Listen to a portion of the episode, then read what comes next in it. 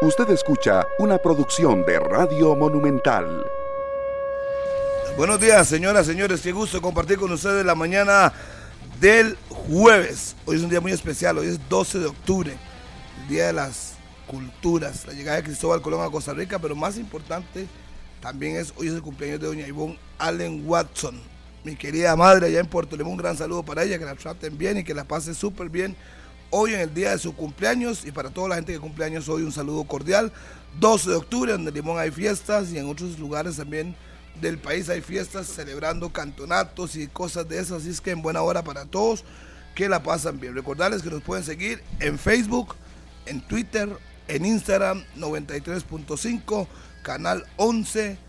No hay Murillo, no hay razón para la cual no seguirnos. Y al final de cuentas quitaron a Suárez y no tendremos entrenador posiblemente hasta el próximo año. Puede ser en noviembre, puede ser el próximo año, pero lo que ayer dijo, lo que dijo Sael Maroto, lo que le entendí, lo que le interpreté, que ese pan no está cocinado. Pero vamos a ver qué pasa. La situación es que están a la espera de buscar el técnico adecuado que nos pueda llevar al campeonato mundial. Pero bueno, el que mucho escoge, lo peor se lleva. ¿Qué tal, Murillo? Buenos días. Buenos días, Harry, para usted, para Martínez, para todos los oyentes y televidentes de 120 minutos. Qué gusto enorme de saludarles. Hoy jueves, a un día de que arranquen las semifinales del torneo de Copa con ese partidazo que tendremos mañana acá en Monumental entre el Saprissa y el Club Sport Herediano, vagando por un cupo en la gran final del torneo de Copa que se jugará a un partido en el Estadio Nacional. Las semifinales, Saprissa Herediano y posteriormente Liga Deportiva Alajuelense Alajuelense, perdón, frente a Guanacasteca. Esto será el domingo a las 11 de la mañana. Con ese tema del técnico, creo que después de que se saliera, obviamente, lo de Mano Meneses, que era uno de los cuatro candidatos que ya de por sí la federación había anunciado por medio de la Secretaría General, se está pujando por los otros tres que quedaban por lo menos en esa primera lista.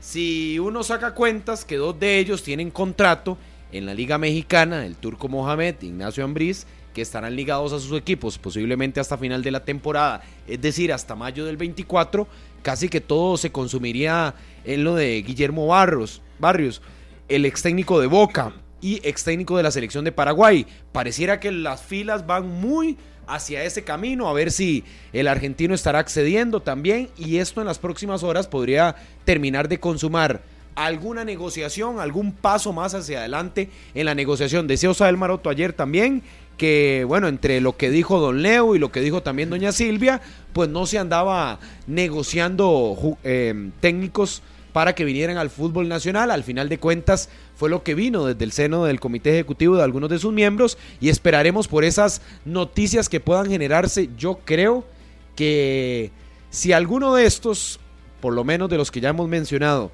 termina dando un sí, el camino podría allanarse. Hay un plan B y posiblemente hasta hay un, hasta hay un plan C en la Federación Costarricense de Fútbol, pero habrá que esperar dentro de lo que tenemos en esta semana, en esta semana de reuniones también en el seno del Comité Ejecutivo. Daniel Martínez, qué gusto, buenos días. Hola, hola, un saludo para todos, buenos días, que la pasen muy bien ya en este cierre de semana que tenemos acá en el país y que se queden con nosotros hasta las 11 de la mañana hablando de la selección. Bueno, Aarón Suárez queda fuera ya de la convocatoria.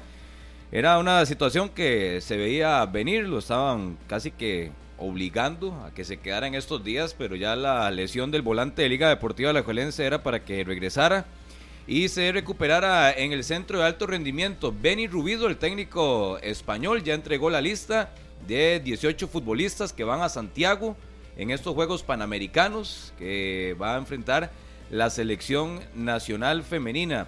Y otros temas, hoy llega Colombia, que solo tiene un legionario, es un guardameta que juega en el Atlanta United, que en la mayoría de ocasiones está en el segundo equipo, no en el primero de este cuadro norteamericano, y que es parte de la convocatoria y la selección cafetera que llega en pocas horas al país. Hoy regresa a la eliminatoria de Comebol, hablando de Colombia, que recibe a Uruguay a las 2 y 30 de la tarde, Argentina contra Paraguay en el estadio más monumental, la casa del River Plate, Harrick y Murillo, que el River Plate ya condicionó un, un palco para Messi. Ya le va a regalar a Messi y su familia un palco para toda la vida, que pueda ir a ver cuando quiera los partidos de River Plate. Él no sale de ese equipo, pero ya se sabe el, el- el aprecio, el amor y el cariño que le tiene todo el fútbol argentino a Lionel Messi y ahora le regaló un palco en la cancha del estadio Le hace River falta. Plate. Le hace falta que Eh, miras qué bonito. miras qué bonito. Les cuento, señores, se adelantó el Maxi Black. Corre ya a cualquier Maxi Palí del país y llena tu carrito con productos para tu alacena, para el hogar, electro- electrónicos y más. Los mejores precios del año y las promociones exclusivas las encontrarás en Maxi Palí. Maxi Palí, variedad y ahorro en grande. Qué buen Qué consejo. bueno. Saludos para. Viene quincena. A- Sí, hay que ir. ayer, ayer cumplió años Mario Araya. Super fiebre de 120 minutos, así que un abrazo y que le haya pasado muy bien. Perfecto. Mario a Wagner, el Negrón Hernández, también cumpleaños ayer. Ayer me mandó un mensaje que lo saludaran. Saludos por ese Negrón, que fuera portero de Guanacaseca, de Uruguay. Por todos lados anduvo el Negrón, hasta en Jicaral. Vamos a la pausa, ya entramos de lleno a los temas Vamos, vamos. de esta mañana con César Salas en el control principal de Monumental. Pausa, César, ya venimos. Las 9 de la mañana con 10 minutos. Muchísimas gracias por estar con nosotros acá en 120 minutos a través de Radio Monumental, la radio de Costa Rica. Y Fandeli lanza la nueva línea de abrasivos en corte y desbaste grano cerámico, mayor poder de corte, alta productividad, de venta en las mejores ferreterías de este país. Recuerde preguntar por Fandeli. Las 9 y 11. Óiganme, este. Trae noticia, trae noticia. Sí, primero que mañana Óiganme. no, oiganme. Sí, Oiganme, dígalo. escúchenme. Sí. No, no se dice oiganme. Ah, no. El men está en otro lado. El men está a otro lado, sí. ¿Qué pasó? Que, Ay, ay, ay. Siento que trae algo fuerte. tirar- no, fuerte. que mañana, que mañana tienen que estar atentos a 120 minutos. Porque mañana empieza una promoción de esas que a la gente le encantó. Ajá. Pero de las que a la gente le encantó. Y no se las voy a adelantar, pero tienen que ver con ¿Cómo? herramientas. Ay, ay, ay. Ah, Imagínese. ya lo dijo todo. Y con una caja. Ah, Ah, imagínese. No, no, no, no, no, eso no puede. Y con Andrea de Unidos Mayoreo. Mm. a Ah, quien claro. mandamos un saludo grande. Ahí hay Claro. fiesta. Eso Andrea. significa que mañana no pueden perderse 120 minutos. Qué bueno, ¿ah? ¿De acuerdo? Mañana está bueno entonces. Y lo Viernes. otro es que eh, no sé cuál era el tema con el que iba a iniciar, Se- Daniel Martínez. Selección nacional, ahí está Sí, en el sí, guion. selección. Sí. Selección Sí. nacional. Elección del nuevo técnico. ¿verdad? Elección de nuevo técnico. Ayer el presidente llegó, ¿Qué le va a decir? dijo, dijo Pinto y no no, dijo nada. va. Pinto Descartado. no va. Vamos haciendo descarte. No, no sé si descartado, pero no está en la lista de los finalistas, ni en los que podrían. Hay varias listas, hay varias listas. Sí. Eh, ¿Quién otro? Guima. No va. Y ya Ay, sabe, ay. Ya sabe que no va. sabe. también. Eh, Em, ¿a quién? Mano Meneses. No, ya se está ya- ya lo contrataron. El Corinthians. Porque ya lo contrataron. Que de cuatro dejamos tres. De los ah, cuatro bueno, que anunciaron. cuatro. Ambris. Tiene equipo. Está dificilísimo que conteste. No va. Ay, ay, ay. El con contrato, ¿quién El ruso turco mexicano? Mohamed.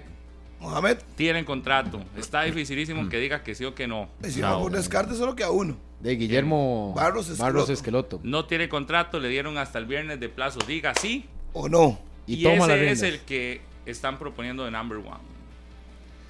Ex técnico de Paraguay, ¿verdad? Con menos de un Guillermo- 40%. ¿Qué pasa si esas opciones se caen? ¿Qué pasa? Plan B. Claudio Vivas, quien ha hecho un trabajo muy interesante, tuvimos la oportunidad de escuchar el trabajo que ha hecho. Y yo que he dicho, ¿qué he estado haciendo? De- Desde que salió Rodolfo Villalobos lo han puesto a trabajar bastante. Pero ahora sí lo dejan trabajar. Desde y ahora sí lo dejan Ah, trabajar. Ha estado, a- pero vea, Activo, activo. 12 horas al día trabaja. No, y Uf. de verdad, esto no es mentira. 12 Ya les dio una lista de 20 posibles, 22. Ujú. En teoría, dentro de esos 22 tendría que salir, pero hay una final, la que, la que más gusta. Tiene cuatro de afuera y dos de aquí. Y de esos, entre esos son los que van a salir. Dos de aquí, Dos pero de no aquí. necesariamente Y ticos. Pero no descartado. necesariamente En ticos. serio. Ah, ok, ok, ok. Dos de Ah, aquí. Dos de acá, ah, del campeonato uno nacional. podría- Están dirigiendo. Dos locales, dos Están locales. dirigiendo. Anda, Uno podría ser Careví, creo ¿se yo. acuerda cuando le jugaba Caliente, uno caliente. caliente o ca- eh, Sí. Caliente. Hirviendo. eh, ¿Cuál fue el nombre que dijo? Carevic. No se acerque porque eso está que Hirviendo. quema. Quema. y Justin Campos, de, obviamente, Sí, tendría que ser ahí. que te quema. sí, nos quemamos, Harry, nos quemamos. No, de- Esos dos. Es lo que hay. Pero ese es el Y plan B. Es lo es, que como hay. un plan B, pero lo que sí es un hecho es que esto tiene que salir rápido y que ya fuera de, de broma y todo lo demás, eh, tiene que haber una... Ninguno de los nombres que hemos dicho se desconocían, ¿verdad? Todos son nombres sí. que han salido Hace a la rato. luz desde hace rato, pero lo que sí uno puede decir es que se está trabajando, que están haciendo una revisión y cuando digo están haciendo, no son los integrantes del comité ejecutivo, es Claudio Vivas. Y eso lo, lo, lo- Y lo- Claudio Vivas, lo dijo mucho Sael ayer. sí, es el que tiene que que se compre la bronca. eh, llevar los nombres y ya luego la parte de negociación del contrato se va a tocar a don Osael Maroto y a quien él La este, comisión. defina. Pero, por ejemplo, los finalistas de, la, de las ternas que llevan las define este Claudio Vivas y, y ya después de entre esos tendrá que ser. Y lo que más urge es nombrarlo. Ya ahora sí, es, un- es una urgencia porque Claudio Vivas no se va a comer el churuco de noviembre. Es lógico, hay puntos de por medio. Lógico. No, no, pero sí. aparte es que no le toca. Sí, no le toca. Eh, Pero lo que dijo Sael ayer, yo lo que le entendí en- a la hora de editar ese video, decía que si tiene que hacerlo, tiene que hacerlo. Sí, sí, más por un tema de No, necesidad. porque, no porque pero- quiero, y no no por-. Claro, pero ya Pero en no el es- sentido no es el de objetivo. que no, puede ser que venga y lo dirija, pero la cosa es tener ya nombrado para esos partidos a un técnico. Sí, sí, supongo que él terminará a ver de apuntalar la, la lista porque los conoce, porque los ha traído, pero al final quiere que el que esté en cancha, el que esté encargado de, del timón sea otro técnico. Es decir, le puede ayudar con la, le puede ayudar con la lista, pero no dirigiendo. Sí, pero igual no es que no es responsabilidad de Claudio Vivas, es que la responsabilidad Ah, no. de Claudio Vivas es gigante y está en otras líneas. Yo lo que preguntaría o le preguntaría a algún federativo del actual comité ejecutivo es qué los está convenciendo de Guillermo Barros. O sea, qué, qué factores y qué características y talento tiene el técnico argentino para que asuma la selección nacional. Es argentino. No, la única Mm, relación que yo establezco es es que, bueno, Martínez, usted creo que No, no, relación tiene no, más, sino- más conocimiento. ¿Por, qué- por qué están convencidos? El Por- no, no, no, pero, Ajá. pero es muy que amplio. no hable de convencidos, es convencido, porque es uno, es Claudio Vivas, el que tiene que poner los nombres. Al final la parte deportiva pasa por uno. No, Entonces no, yo pero creo es que, el, a, a el lo que cuenta Pablo uno. ya le dijeron que tiene que dar una respuesta pronto. No, Le imagino dije- porque tiene que haber un consenso. por eso, pero de parte del director deportivo, porque el director deportivo, a lo que entendemos y lo que nos explicaba inclusive Don Osael, es que el director deportivo pone los nombres y después le dice negocie. Ya ellos dijeron sí, Sí, sí, a la sí. parte deportiva, negocie los términos. Lo que te iba a puntualizar es que no olviden de aquella famosa final Boca River, que el técnico es Guillermo y el que está en esa estructura también es don Claudio Vivas. Es decir, yo creo que lo conoce por ese pasado donde coincidieron en la misma institución. Pero muy lindo, ver. muy lindo que lo conozca. No, muy no, lindo por eso le digo, yo encuentro esa similitud. Vengo y digo, ¿qué ha ganado? Pero entonces yo me perdí en la información de Pablo. ¿Por qué? O sea, es Vivas el que le pone el plazo a, a Guillermo Barros. Me imagino. Que Seguramente, poniendo. Es el claro. que le pone el plazo. Tiene que ser así, porque sé- A, a lo que es... hoy, hoy a nivel de comité ejecutivo entonces no, no está ¿Qué? con el pulgar arriba eh, Barros Esqueloto. No, ninguno de esos Ninguno. tres. Es que No, es lo que te el digo. que ponga en la mesa Ve el problema. Vivas es el que el comité va a negociar. la Yo habría con eso. Si el turco tiene contrato, si Ignacio Ambriz tiene contrato y Guillermo, digamos que es el único que está libre, Ujú. de ahí, vos decís, de ahí, hay dos que dicen, sí me interesa, pero ahorita no puedo. Y solo hay uno que dice, bueno, me puede interesar, hablemos. Entonces, yo lo que siento de lo que nos dice Pablo es que lo que están esperando es que ya se confirme ese interés manifiesto y que diga, ok, sí, pasemos a la segunda etapa, que es el hecho de la negociación, que ayer lo decía muy claro en El tema económico lo búsqueda, tratan ¿y ellos. Yo, creo que en, en la búsqueda o en el proceso Vivas se ha perdido un poco. Eso es. Se, ha- se ha perdido en el proceso. ¿En qué sentido? Qué de, intentar, de intentar eh, o convencer o meter en esa terna a Mano Meneses. Un técnico brasileño que, sinceramente, ni pena ni gloria en el planeta fútbol. por pero se dijo que sí. Sí. Voy, a, voy a Yo- otro yo elemento. diría. Gabriel Milito, que también se, se, se habló, se habló eh, en, en algún. ¿Cuál en es la pregunta etapa. suya? Perdón, es que estaba aquí resolviéndole para el invitado de la noche. De, No, de la noche, de más tarde. Ah, bueno. Yo le voy a hacer una el, el que le pone un plazo a, a Barros es Vivas. Claro.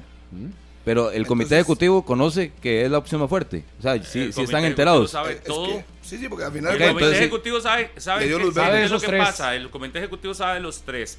Lo que pasa es que el comité ejecutivo tiene que enterarse que hay dos que prácticamente han- no pueden porque están dirigiendo, Que son los que todos conocemos desde siempre, y Barros Esqueloto que apareció también como otra opción. ¿Qué sucede? El estilo, la diferencia es que en esta ocasión se está eligiendo un técnico porque la idea es todo Costa Rica jugando igual. Entonces, ¿qué significa? Sub 20, sub 17, sub 15 deberían de llevar el mismo modelo de juego. Y ya se lo aceptaron a don Claudio Vivas que así sea. Entonces, al llevar todos el mismo modelo, el mismo, el mismo sistema, tienen que buscar un hombre que sea el que esté en disposición de colaborar con la selección mayor, que tenga a alguien cercano para una selección sub-20 de Costa Rica, pensando también en el futuro, y entonces con eh, los mellizos, con Barrios Esqueloto le dicen, dicen que hay una muy buena, hay una cercanía, evidentemente, con, con Claudio Vivas, que están interesadísimos en venir, que hay un interés mm, real y muy fuerte en venir, y que además este, quieren o, est- o- o se alinean Están a la, a la forma de trabajo de don Claudio Vivas. Porque, por ejemplo, ¿qué cambia? Que a mí me llama poderosamente la atención y si se cumple, lo aplaudo. ¿Qué cambia? En esta ocasión, el técnico sí va a tener una jefatura, no como antes, que Eso Luis que Fernando. Suárez iba cuando le daba la gana al proyecto Gol o que tenía semanas libres. Es decir, era el tico, bueno, el, el- el- el ciudadano viviendo en Costa Rica mejor pagado legalmente de- del país y tenía más de dos o tres semanas de vacaciones al año, porque recuerde que le daban permiso a cada rato que tenía que irse a Colombia, yo no sé Claro. qué. ¿Y quién controlaba lo que hacía el señor Suárez? ¿Y quién controlaba los entrenamientos? Y en la lista de los términos para contratar a un técnico de Costa Rica está, usted viene y trabaja Ahora hay reglas, en hay reglas esto, ahora. En esto, tienen que entregar esto, tienen que entregar esto, y va a tener encima a Claudio Vivas ahí, fiscalizándole su trabajo. Ojo, ojo, que no, no a todos los técnicos les gusta eso. A muchos lo que les gustará es lo que Luis Fernando Suárez vino acá y, Hacer. y- y él, y él, a- Luis Fernando Suárez fue un tipo que aquí vivió la maravilla de la opulencia de la federación, opulencia entre comillas, porque después nos dimos cuenta que, que la situación económica era complicada. Decía que no quería fogueos y nadie le decía que no. Este señor le está diciendo, no, usted no solo va a tener fogueos en época FIFA, en temporada FIFA, va a tener fogueos fuera de eh, fecha FIFA. No, hombre. Entonces usted dice todo esto y ya no son todos los técnicos los que te van a aceptar. Y me parece que tienen que irse desligando a los que no les gusta trabajar mucho. Pero ahora reconoce Vivas Pero- eso, de que eso pasaba en el proceso de Suárez. Porque él estuvo desde Eh, diciembre. Pregúnteselo No. en una conferencia. No, lo que yo. No, fijo sí, no, ¿Y más bien sí, Los, otros dos sí. le puede decir lo mismo. ¿Qué? O está apostando más a Barros Escoloto porque puede, digamos, entre comillas, el ya, en el manejarlo. No, no, en el ya no. Porque si fuera por un técnico lo conoce, de lo jerarquía. conoce. porque si fuera un técnico de jerarquía, lo pueden esperar a diciembre, a final No, de es que, es que la- lo prioritario es si están disponibles para allá. Pero es que el contrato no es a diciembre, Harry, que el contrato es a final de la temporada y la temporada termina en mayo, le recuerdo. Entonces no es a diciembre. No es que en Esperarlo a diciembre no es. todos. Exacto. Eh, pero si, si le interesaría a alguno de los dos, a Ambris o al otro. Oh, No es tan fácil, no van, a no van a salir perdiendo sus millonadas por venirse aquí a ganar menos, aunque les atraiga una selección. Yo creo, que está, yo creo que está claro. Eh, el no es cualquiera el que le gusta que, lo, que, que haya reglas y me parece que este comité ejecutivo, si esto que nos enteramos se cumple, yo creo que es un acierto enorme. Es de las cosas más buenas que se pueden hacer y es ponerle Reglas. reglas, ponerle trabajo, ponerle retos al, al técnico, que hasta es no solo el reto de que trabaje, hasta el reto es, vamos a ir a un mundial a competir, nos decían, no a participar. Bueno, eso se puede decir en el papel. No, Y ve, va- y va a Harry, traer- es Eso que no- está muy- nadie, está, nadie lo está ofreciendo, es que eh, yo creo que Tiene que cambiar una la mentalidad. Yo es creo que deberíamos ya de que deberíamos de ponerle las cosas positivas también, porque si usted solo en lo negativo piensa y de una vez cuando uno dice que, que no ¿Que para decimos qué? que vamos a participar y la crítica, ah, qué, qué, qué mediocres. Decimos que vamos a competir, ah, se ríen porque no se puede con qué. No, yo creo que Es es, que más, para- eh, yo creo que es mejor Pero, con Polo, esa mentalidad de ir a competir. No, y es mejor decir competir que no cosa, ganar la Copa una- del Mundo, como, Exacto. como nos Es- hicieron creer hace, uno hace puede- poco más es mejor y, y es mejor que usted tenga que en la federación haya una mentalidad de ir a competir a un mundial que se tienen que tener condiciones y todo lo demás la selección tiene condiciones este es uno de los países con más condiciones para seleccionados nacionales y se ha hecho lo Sí, estamos a posible tres años del Mundial y también. eh, eh, ahora, ahora usted también les va a criticar porque dicen que van a ir a competir No, pero al final de cuentas, para que pueda ir, primero clasificar al mundial, hay que verlo compitiendo en la eliminatoria. Y uno realmente ver un avance. Porque decirlo ahora es muy fácil. Pero hay, primero hay que ver la eliminatoria. Si estamos compitiendo, si estamos siendo sólidos, tenemos sí. una, una forma de juego. Es que la eliminatoria Eso- no debería ah, ser problema. Es que con bueno. este nuevo argumento de que vamos a ir a competir al mundial, la eliminatoria no es que la vamos a pasar con Muertos de risa, 40 sí. puntos. Ahí no sé ni cuántos se van a jugar, es- no es con todos los puntos. Pero es que no debería ser fiesta nacional porque clasificamos al mundial. Pero El clasificar al mundial ahora con un mundial de 48 equipos debería ser obligatorio. Y ahora sí, ¿qué es lo que sí deberíamos de, de- de celebrar? Que la selección vaya a competir. Y eso en mentalidad yo creo que es bueno. Pero, pero para competir, Pablo, le repito. Sí, primero hay elijan que- el técnico, hay que ver, ¿verdad? Exacto. Primero elijan el Díganle al técnico. Vamos a ir a competir y queremos ver mejoría en la selección. Que si vamos a un fogueo contra México, que le compitamos. Sí, pero yo creo que esa es la línea que se está partiendo, por lo menos se está Pero- trazando una línea clara. Ya no se le pone eso. solo clasifique. Ay, es que es que es. eh, eh, Entonces usted como técnico, yo le digo, Harry, lo quiero ¿Está contratar. dispuesto o no? Usted tiene que venir dispuesto a que va, tiene que ir al mundial. Obligado. Porque ya no es. Bueno, y además al mundial vamos a ir a competir. Yo le puse sí, Es bien. mejor eso, Y que como contrato. clasificamos a Luis Fernando Suárez. ya, a Suárez lo contratamos para decirle, usted solo vaya al mundial y listo. Y lo que haga en el mundial, No el importa. ridículo del 7 a 0 no, no pasa nada. No importa, sigue igual, le renovamos contrato. No, no. Pero eso pasó en Rusia también, ¿verdad? Con el macho. claro. Es lo el Vaya al mundial y haga ridículos en mundial, Corea, no importa. Pasó No. en Alemania. A mí esto me encanta, Salvo esa Brasil mentalidad. y Italia. No, y, que Mentalidad se, de y tiburón. que se deje por escrito también. O sea, yo sé que muy bonito, que el papel aguanta lo que le pongan y todo, pero sí creo que un cambio de mentalidad en esta nueva generación, en este proceso, puede ser vital, porque tenemos a muchachos que están haciendo sus primeras armas en selección, que no le vas a recargar toda esa responsabilidad, pero que ya sí tienen que ir tomando mayor liderazgo en un grupo que va a ir cambiando y que evidentemente a muchos de los que están para- hoy, y le pongo un caso, Waston o otro más, no sé, que ya tienen entrado en años, Brian Oviedo, etcétera, que posiblemente no puedan llegar y que en esos otros Yo que lo se que va a escudar es la selección tiene que, ya que Para, apoyarse. para, para hablar del 2026, primero veamos cómo nos va en el 2024. Usted llegó al punto que yo quería. Primero veamos cómo nos va en el 2024 y a partir de ahí pensamos Eh, pero en el tiene miedo. 2025. Podemos ¿Tienes miedo o qué? No, no, pero es que a mí Barros no me gusta. Estoy- incluso y ahora conociendo acuerdo, el perfil, Claro. yo lo metería incluso hasta en un tercer o cuarto grupo de candidatos. No estaría ni en el primero ni en el segundo Para grupo. vos. A mí Me sorprende, pero para bien, que se haya contemplado en la federación a Andrés Carevic. Me parece bien, porque es un técnico que ya ha demostrado en fases de clasificación, sobre todo en partidos donde tiene que ir eh, en un paso a paso, lo ha hecho bastante bien. Pero dos son opciones B. Sí, sí, Esos por son eso. planes B. Pero me sorprende. Debería ser al revés, más bien. No. Debería ser Barros, opción B.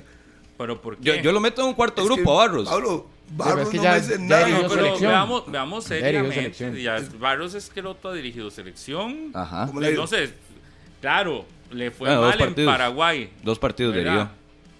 Pero, bueno, mal, no le fue tan bien. Pero, Ha dirigido más Douglas Sequeira a selección que Barros, ¿verdad? no- pero le. No, sí, tam- sí, sí. Pero, pero es que yo siento que ya entrarle con los tacos de frente al que va. A, a mí me suena extraordinario si de verdad se, se alinea a un plan o a un método de trabajo.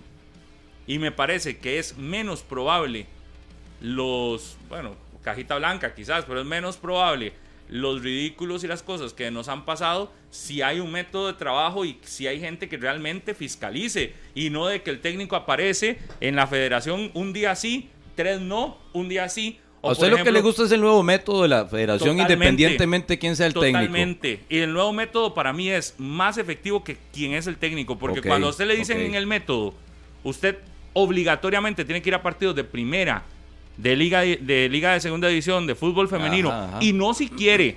No como Suárez, que iba solo a un estadio cuando Ajá. iba. Sí, sí. eso No, sí. Guadalupe, Guadalupe. Es decir, que le ponían y decían, exacto, y no digo un equipo, porque solo iba a ese estadio, jugar el que jugara iba solo ahí, porque me, pa- me parece que le quedaba cerca la casa o le encantaba ir a ese estadio. Salía rápido el estadio. Pero un momento, un momento de, de- de- durante un tiempo en el que estuvo eh, Luis Fernando Suárez, no recuerda que no iba a ninguno, No, no, no. no. a ni un solo juego. Ahora, con una metodología distinta de trabajo donde te van a obligar, a mí eso me encanta, que haya alguien fiscalizándolo, que haya alguien revisando lo que está haciendo, No, que haya alguien diciéndole, señor, este fin de semana, ¿cuáles partidos fue? ¿Dónde está su...?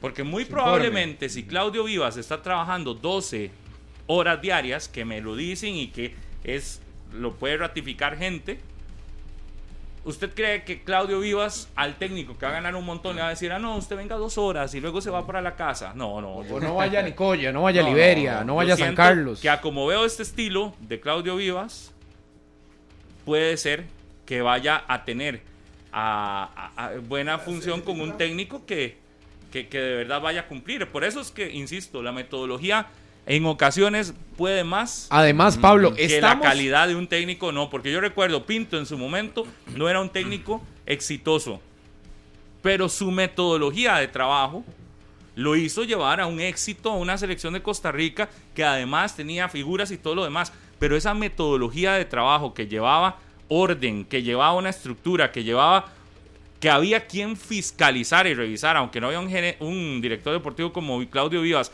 En aquella época yo recuerdo que el doctor Gutiérrez y toda esa comisión de selecciones era una comisión de verdad que llegaba y le pedía cuentas al técnico, que llegaba y usted veía un entrenador comprometido, metido ahí 10 horas, porque decían que era un intenso. Si ahora Claudio Vivas va a lograr eso con el nuevo entrenador y le va a decir, usted tiene que ir bajo esta línea y el nivel de trabajo es este, yo creo que vamos por un mejor camino. Y eso no le va a permitir, porque usted sabe que va a tener que convocar dando números y dando datos de a quién está convocando. No como Luis Fernando Suárez que nos decía, ah, no, convocó por capricho a fulanito tal.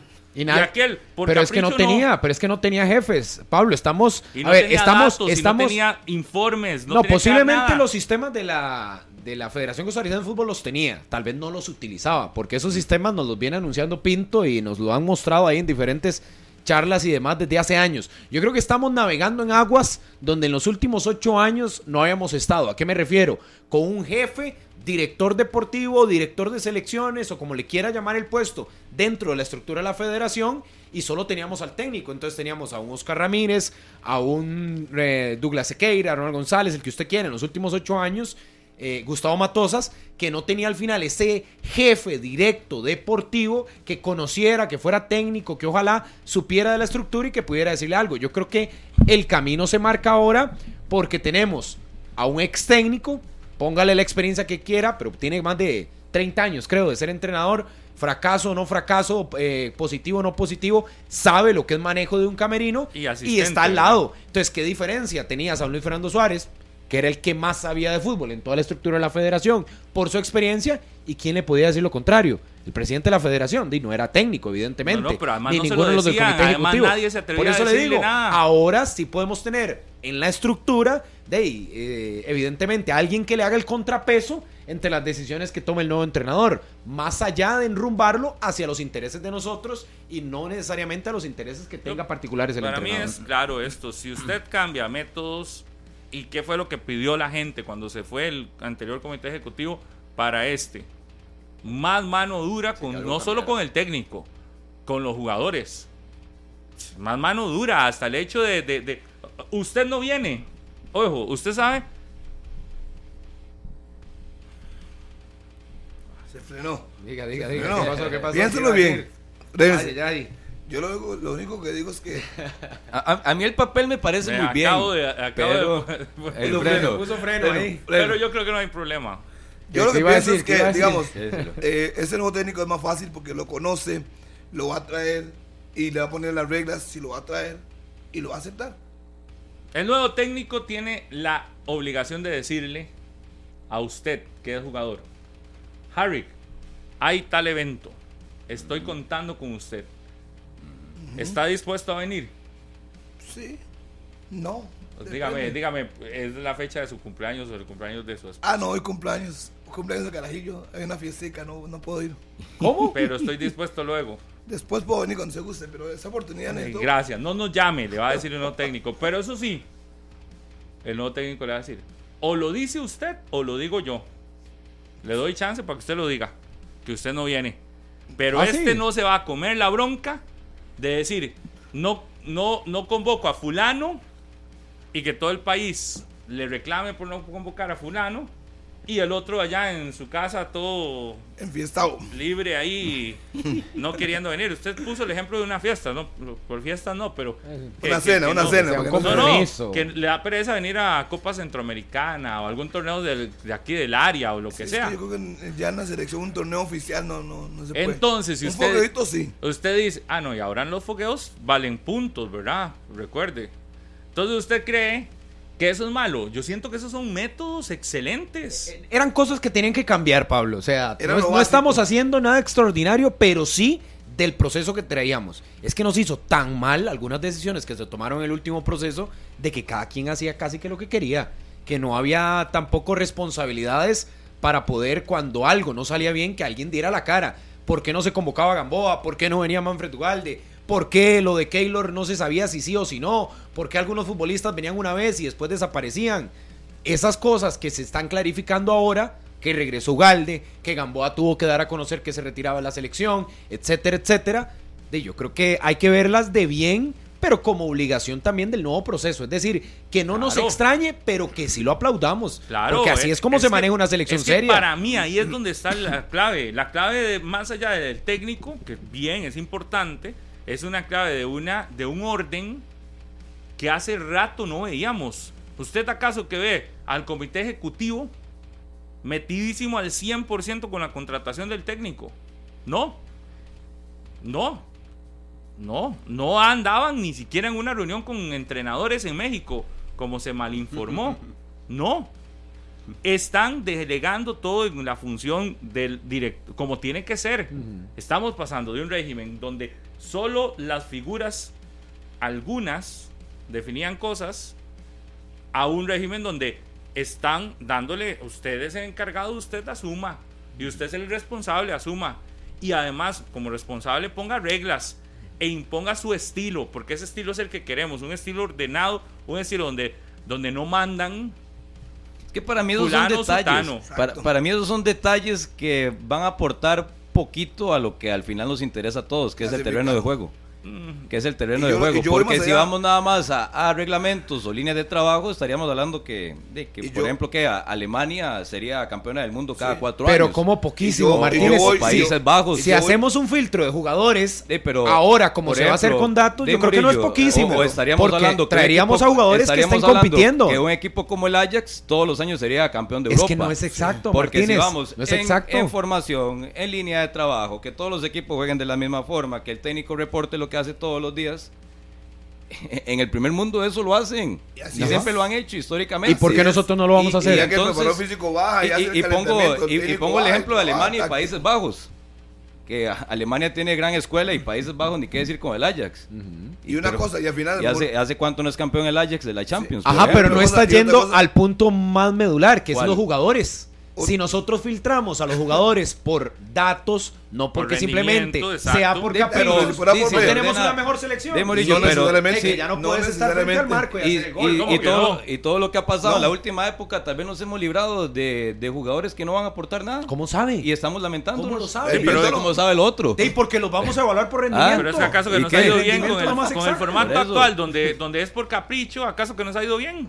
Y tampoco hay garantía que con los papeles nos No va a ir vaya mejor. tampoco. Estamos más cerca No, es que a no. partir de, De- los en el datos. deporte de alto rendimiento, sí. Exactamente, porque todo el planeta fútbol ahora maneja datos y Ujú. todos están generándose a través de datos. Estamos más cerca a partir de los datos de algo mejor. Ya no empírico. Que, que por aquello, es que yo no, yo no los entiendo. Le estamos diciendo, una de las críticas mayores a Suárez era más allá de si el equipo jugaba algo o no, porque además Sí, jugaba Pablo, raro. son detalles que van a cambiar. eran- pero eran cosas increíbles, Pero- como por ejemplo decir que el técnico co- eh, convocaba por capricho, por gusto, por lo que sea. Y eso se criticaba. Y ahora que estamos diciendo, las convocatorias tienen que ser a partir de datos, a partir del registro histórico que tiene uno u otro jugador, a partir de lo que te da en cancha X o Y futbolista. Sí, totalmente. Ahora pero igual para mí son detalles, para mí son detalles.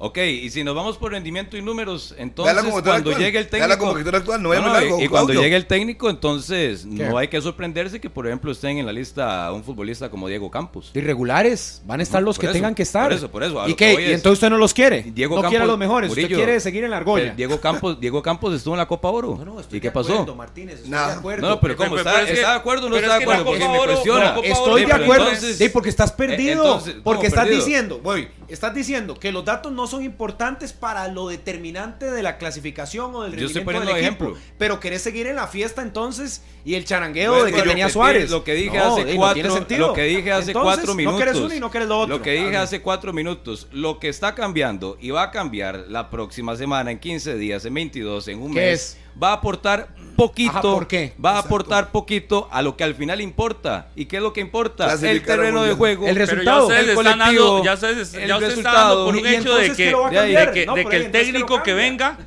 no, no tiene capacidad, sea cual sea, no tiene capacidad de poner a jugar a una selección.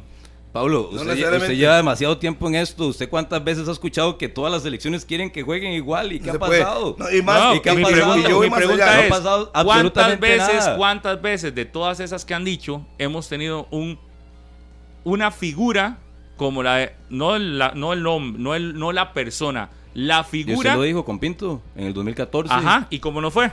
Y las selecciones jugaban igual todas. Si no jugaban igual, al No menos que- clasificábamos a todo. Ok. Pero al no menos igual. clasificábamos a todo. Y estábamos metidos en la pelea Pero estabas por diciendo todo. que querías priorizar el resultado y ahí estaba el resultado. Entonces, te dieron un digo, ejemplo. no sé Pero si ¿cuál resultado? no sé el si resultado era de clasificar, No, sé si, no sé si jugaban diciendo. igual o no. Sí, y no- Lo que sé, estoy preguntando es si pero- jugaban igual o pero no. El Pero- hecho de tener un Póngalo de secundario que juegue igual, pero el resultado se consiguió o no se el hecho consiguió. de tener un grupo de trabajo poniendo reglas, estableciendo prioridades y todo lo demás, ¿sabe qué nos permitía? 2010, 2009, 2011, 2013, campeonatos mundiales juveniles 2014 en una en un mundial mayor y todo eso lo perdimos después de Es esa que- después de esa situación lo perdemos cuando cuando ya no Lo- hay una lo de- figura Lo de Pinto fue trabajo. cuando se eliminó sí trabajó en todas las Sí, áreas porque- porque ¿cuánto pero, duraban los ¿qué entrenamientos con Pinto? se Dos fue horas. se fue eh, don Eduardo Lee y de inmediato lo que pasa es que eliminan la figura o las figuras que estaban de intermediarias entre técnico y comité ejecutivo y quedan eliminadas. Sí, y vea estamos usted de acuerdo. que eh, no existía, más allá de que en algún momento quisieron poner a Carlos Watson, pero no con el poder y, y el, y, y- y lo que se le endosa ahora de responsabilidades. ¿Y qué nos pasó? El fútbol nuestro, Pablo, a partir mí de las ese reglas- momento, La- las ha venido en una decadencia Pablo, al punto que no vamos a nada. La- las reglas, que- las reglas y la relación entre el director deportivo y el técnico, o el futuro técnico de la selección nacional, no nos va a dar el talento, no nos va a dar los resultados. Eso es cierto. Porque es el técnico en el terreno de Sí, juego. yo- creo- para ver si le comprendo, porque y yo creo- el entonces, ¿qué trabajo, vamos ajá, el trabajo, y entonces, el trabajo. ¿Y dónde está el Y no material humano? no, ¿O, no, ¿y cómo? ¿O no se puede? Sí, Sin cacao no se hace chocolate. déselo al Usted técnico. no ti- Sí, pero ¿acaso Pero el mi pregunta es, pero mi pregunta, el trabajo- no me va a hacer ser mejor. Pero el trabajo no es lo que le están pidiendo al nuevo técnico. A mí que el trabajo no es lo que le están exigiendo al nuevo técnico, que usted venga aquí y que no solo entrene A mí que los un técnico pase antes de mejores, un- que A, a mí, un- los a mí un mejores. técnico que pase nueve horas metido en la federación, a mí no me nada. garantiza que va a ganar la eliminatoria. Exacto. Que pase 10 horas y que vaya a trabajar hasta los domingos, a mí no me garantiza que va a ir al mundial a competir. Cuando lo que veo después en el terreno de juego es Ah, bueno, pero lo mismo que pero sin tener a los mejores jugadores entonces, sin tener a los mejores jugadores pero ¿Qué es, qué el asunto con los jugadores? No entiendo, No Murillo. ¿Cómo? Que el problema ha sido de jugadores. Pero vea, y vea, evidentemente hay una Murillo, responsabilidad de técnico y pero de le voy a- jugadores. le voy a ¿Qué es poner- el problema de Se jugadores? lo pregunto así, Martínez, porque me extraña que usted que Pero no me pregunte, hable. No, no, no, soy el entrevistado. No, porque hable. usted es el que está no soy el diciendo. entrevistado. Perdón, pero es que usted ¿qué es me el que está confundido. qué me quiere preguntar? Se lo voy a decir muy ¿Qué- claro. No, pero pregúnteme, ¿qué? Si tiene a los mejores jugadores, entonces no tiene su mejor rendimiento. ¿Pero ¿Cuáles ¿O son sí? los mejores jugadores hoy en día? ¿Hay que hacerlo por datos o no? No. ¿O vas a hacer no, por por- capricho? no, no, no, No, no, espérese, espérese, espérese, por Harry. datos, por Quiero datos. que Martínez me diga, ¿cómo vas a convocar entonces vos? Es que como usted lo tiene tan claro con los datos, Sí, lo entonces en claro. noviembre, por datos, ¿quiénes tienen que estar en la convocatoria? Yo acaso tengo acceso a la Federación Costarricense de Fútbol para saber los Sí, datos, pero, pero, los preguntaré. minutos jugados. Bueno, los no, goles, no, no, las no. No, ¿Cómo no, comenzamos pero no son esos Ah, datos ahí. nada más. Ah, ahí. Es que esos datos no son. Cuando aquí hablamos de datos, es que yo creo que hay un error eh, garrafal cuando se habla de datos. Los datos no es cuántos pases eh, hechos, cuántos cent. No, no. Los datos ¿Cuáles van. son? Todos los datos, desde la parte más simple de entrenamientos, desde la parte de movimientos, desde la parte. Todo, pero va más allá de si cuántos partidos jugó, de que si en esos partidos que jugó hizo gol o no. Esos datos los tiene todo el mundo. Estamos hablando de los datos que le piden a los equipos, los datos que llevan los registros entonces, ¿cuáles datos? internos. Es un sistema de datos que Pero tiene- ¿cuáles, Pablo? ¿Cuáles? es- vaya y le pregunta a la federación. Yo les digo, vayan a la, pre- a la federación y le preguntan porque yo no los conozco. en su Martínez quiere seguir en la argolla. Él quiere entonces, seguir en la Hay argolla. un pero, sistema entonces, de datos, no hay un déjenme terminar, hay un sistema de datos que se está haciendo, que se está, que se está documentando, que se está este, a- a- a- ampliando para que cuando un entrenador llegue a exponer, hoy voy a convocar a Harry McLean y en una conferencia usted le quiera increpar por qué, tenga cómo sustentar el, el Entonces, ¿cómo va a convocar un la convocatoria. Entonces, por ejemplo, es que por eso hay que ir ¿Cómo a, hay que ir a ver cuáles son los ítems y ojalá nos den algún día de estos una Eso entrevista a profundidad para escuchar cuáles Pero son esos Martínez no datos. acepta Demasiado eso, dice cuadrado. que no. Pero por ejemplo, cuadrado. cuando usted no, no, es que así lo hace el fútbol. No, así lo hace Yo, alto yo entiendo, rendimiento. yo- yo entiendo la ilusión de un El nuevo fútbol- arranque, el nuevo fútbol- comienzo, pero no, el fútbol no. profesional es ahora así. El fútbol profesional no es Cualquier deporte es mi así, gusto Pablo. es por. Johan Menegas, como decía Suárez, y entonces le preguntaban, ¿por qué Johan Menegas? Porque es mi gusto y punto. Y cuando estaba en el mejor rendimiento, según nosotros, y según los datos que teníamos todos, ya no, No ya no le gustaba. Ese tipo de respuestas son las que no se quieren que se dé. Pero, se pero- necesita pero- que se den pero sería bueno, en, esa óptica, en ¿cómo una revisión. un delantero? Yo, yo lo que diría, entiendo. yo lo que diría es muy simple, estaba escuchando a ustedes. Yo creo que el señor Vivas es el director. Traiga al nuevo técnico, que él plantee sus ideas, qué es lo que quiere, y usted lo va encauzando. Pues no es posible que convoque por datos. O sea, si él, por ejemplo, ve a Yorkaef, por, por un ejemplo, lo ve y considera que marca, que sube, que tiene buenos centros y no tiene buenos números, lo va a traer. Si no rinde, ahí le puede caer encima. este, en ese caso, vivas. Entonces yo entendería la situación, pero no poner, digamos, una regla. Todos vamos para movernos aquí, por datos. No necesariamente, porque puede ser que el gusto del jugador, del técnico. obvio, no habrá es. alguna posibilidad de ahí. que alguien tenga un gusto por algo, pero va a tener que sustentarlo. ¿Y dónde? En la cancha va a tener que sustentarlo. Pero hoy a mí lo que más me preocupa es que no haya llegado ni el técnico, ya estemos diciendo, que hasta verlo, sí, es- hay que primero ver, trabajar y todo lo demás. Pero me parece el proceso es totalmente distinto al que hemos visto. No estuvimos alegando durante mucho tiempo que había que hacerle cambios a esta federación y hacerle Y mejoras en los sistemas. Están haciéndole mejoras, no son infalibles. no, no estamos diciendo que Ah, van a hacer. Con eso vamos a ir a ganar la Copa No, del Mundo. pero ¿verdad? al menos Tampoco. estamos viendo algo distinto de lo que estábamos acos- mal acostumbrados. Es que No hubo un muy largo. momento en el Detalles que nos que acostumbraron a mal. ¿Se acuerdan, ¿Se acuerdan del, del aburrido? El, el técnico aburrido que se fue por aburrido. Todo el proceso que hicieron, selección, que tiene esto, tiene lo otro, y al final terminó disque aburrido. Ajá, y- ah, y me está dando la razón ahí. ¿Y por qué ¿Por terminó qué? aburrido? Pues, Porque nadie le estaba pidiendo cuentas. Entonces pasó en el Claudio porque le diga. Y solo entonces, habían creado una llegue comisión para haces- contratarlo, ¿verdad? Exacto. No. Nadie le pedía estaba- cuentas, entonces el tipo vino aquí, y claro, estaba aburrido porque usted dentro del formato anterior trabajaba una semana antes de las convocatorias. Papito, ¿cómo se me ayude con el técnico de la sub-23, con la sub-17, cuando hay jornada de primer de selección? Sí, pero eso es lo que venimos colabore. a contar, Sí, qué es pero lo eso que, es lo está que- haciendo. lo que- No, estaba no, diciendo Pablo. yo no- yo no- es que yo lo que me estoy viendo es lo que ustedes dicen de, con respecto a que una línea. Yo no creo en eso, o sea, yo no creo en los datos. Si le Y no, porque usted es del tema empírico. Coto, porque claro. usted es de la vieja escuela, de los que quieren moverse simplemente por percepciones. Por lo- quieren por lo moverse por veo, lo que el fútbol es de- el fútbol es rendimiento. Murillo, Murillo. Rendimiento. Y por Murillo, eso todo y se si mide. hoy- La tecnología se puso de la mano para que usted pueda a a catalogar. partir- Yo, yo le pregunto a, a Pablo y a define Murillo. A partir de cómo se miden las cosas. ¿Qué- Lo que qué no ha se pasado? mide no se puede Bueno, controlar. Lanzo el tema al aire. ¿Qué ha pasado con Alemania en Rusia y en Qatar? ¿Qué pasó con Alemania? Fracaso y fracaso. ¿Qué pasó? Sí, pero se prepara, Martínez. Están los ¿Y- y usted no cree que ellos se- basaron en números? Ajá. Bueno, Se números, ejemplo. digo. ¿Qué ha pasado? Se ¿Qué ha pasado? otras elecciones ¿Qué ha pasado con el Las crecimiento? otras elecciones no, no ¿Qué ha- competían. ¿Qué ha pasó pasado con España? Con el crecimiento pregunto, las de... otras elecciones no competían, entonces. Yo le voy a ¿Quién poner las otro otras? ejemplo. Por eso le digo. ¿Usted cree? A unas Ok, compiten, entonces lanzo otras otro tema. Entonces otras lanzo no. otro tema. Una federación tan seria y campeona del mundo en Rusia como Francia y de Champs, entonces, por números, ¿Qué? No tenía que convocar nunca más a Giroud.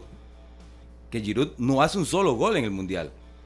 En el del 18. Y Es ahora y, es que y es que sigue usted- y sigue es que- 2019, es que el 2020, tema, usted- 2021, usted 2022 no ha entendido el tema, el tema de los números no es solo de goles. Un delantero no lo, no lo vas a convocar por si hace 75 Ok, Pablo. goles. Entonces voy a darle un ejemplo.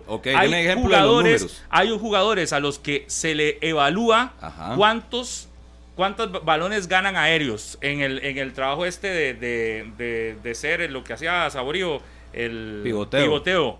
¿Cuántos balones aéreos? ¿Cuántos en caro, en caro a, en, en cara Mano a mano. a mano hacen con los defensas? Exactamente. ¿Cuántas veces o qué tipo de movimientos hacen para distraer al otro compañero para que haga gol? Entonces, usted le mide todo eso adicional Ajá, y claro. dentro de la línea, entonces puede decir, este no me hace goles, pero me aporta muchísimo más en distracción, en pivoteo, en, e- e- en, en movimiento de zona defensiva de los demás, pero este me hace goles, entonces puedo usar a este con este, cruzo datos y me dice que no son insisto, los datos no es que son los, lo- lo- lo- lo- el éxito completo, pero es profesionalizar el deporte, Sí, sí, sí. es decir, este me aporta en este campo, este otro me aporta en este otro campo, porque este no marca, este, usted lo pone en el área, Eh, Entonces, Pablo, con esos números, Este si no Francisco corre. Calvo en Turquía en los últimos 22 días antes de una convocatoria perdió cinco duelos en, en un mano a mano o que que, los- perdió 10 balones en las es alturas, que- entonces ya no va a estar No, convocado. es que usted No, está porque se va buscando extremo, porque está buscando es los extremos. Porque a los Martínez le datos, gusta los así los extremos. Los datos no se eso. miden por cinco partidos. Los Ok. datos es una, es una dice, no- no medición. tiene ningún Entonces, sentido, Martínez, lo que estás medición- diciendo. Entonces estás vuelvo, medición vuelvo a poner un escenario. Es Si en, el, medición si en el último mes Calvo tuvo cuatro partidos en un mes, semana larga, o dos meses con ocho partidos, y en ocho partidos ¿Qué? No perdió, es, no en es- cada partido perdió no es un registro de ocho partidos. 50% los duelos aéreos, perdió el 40% los mano a mano, entonces Los datos- ya va a poner a dudar a- a- los- al técnico de la Los selección. datos no se sacan de un partido, de dos. Los datos se tienen que sacar de tiempos amplios. Y Sí, son le estoy dando Y a, partir, son y a partir de esos tiempos amplios, claro, ponga dos meses, no es lo mismo dos meses con ocho partidos que dos meses con 16 partidos.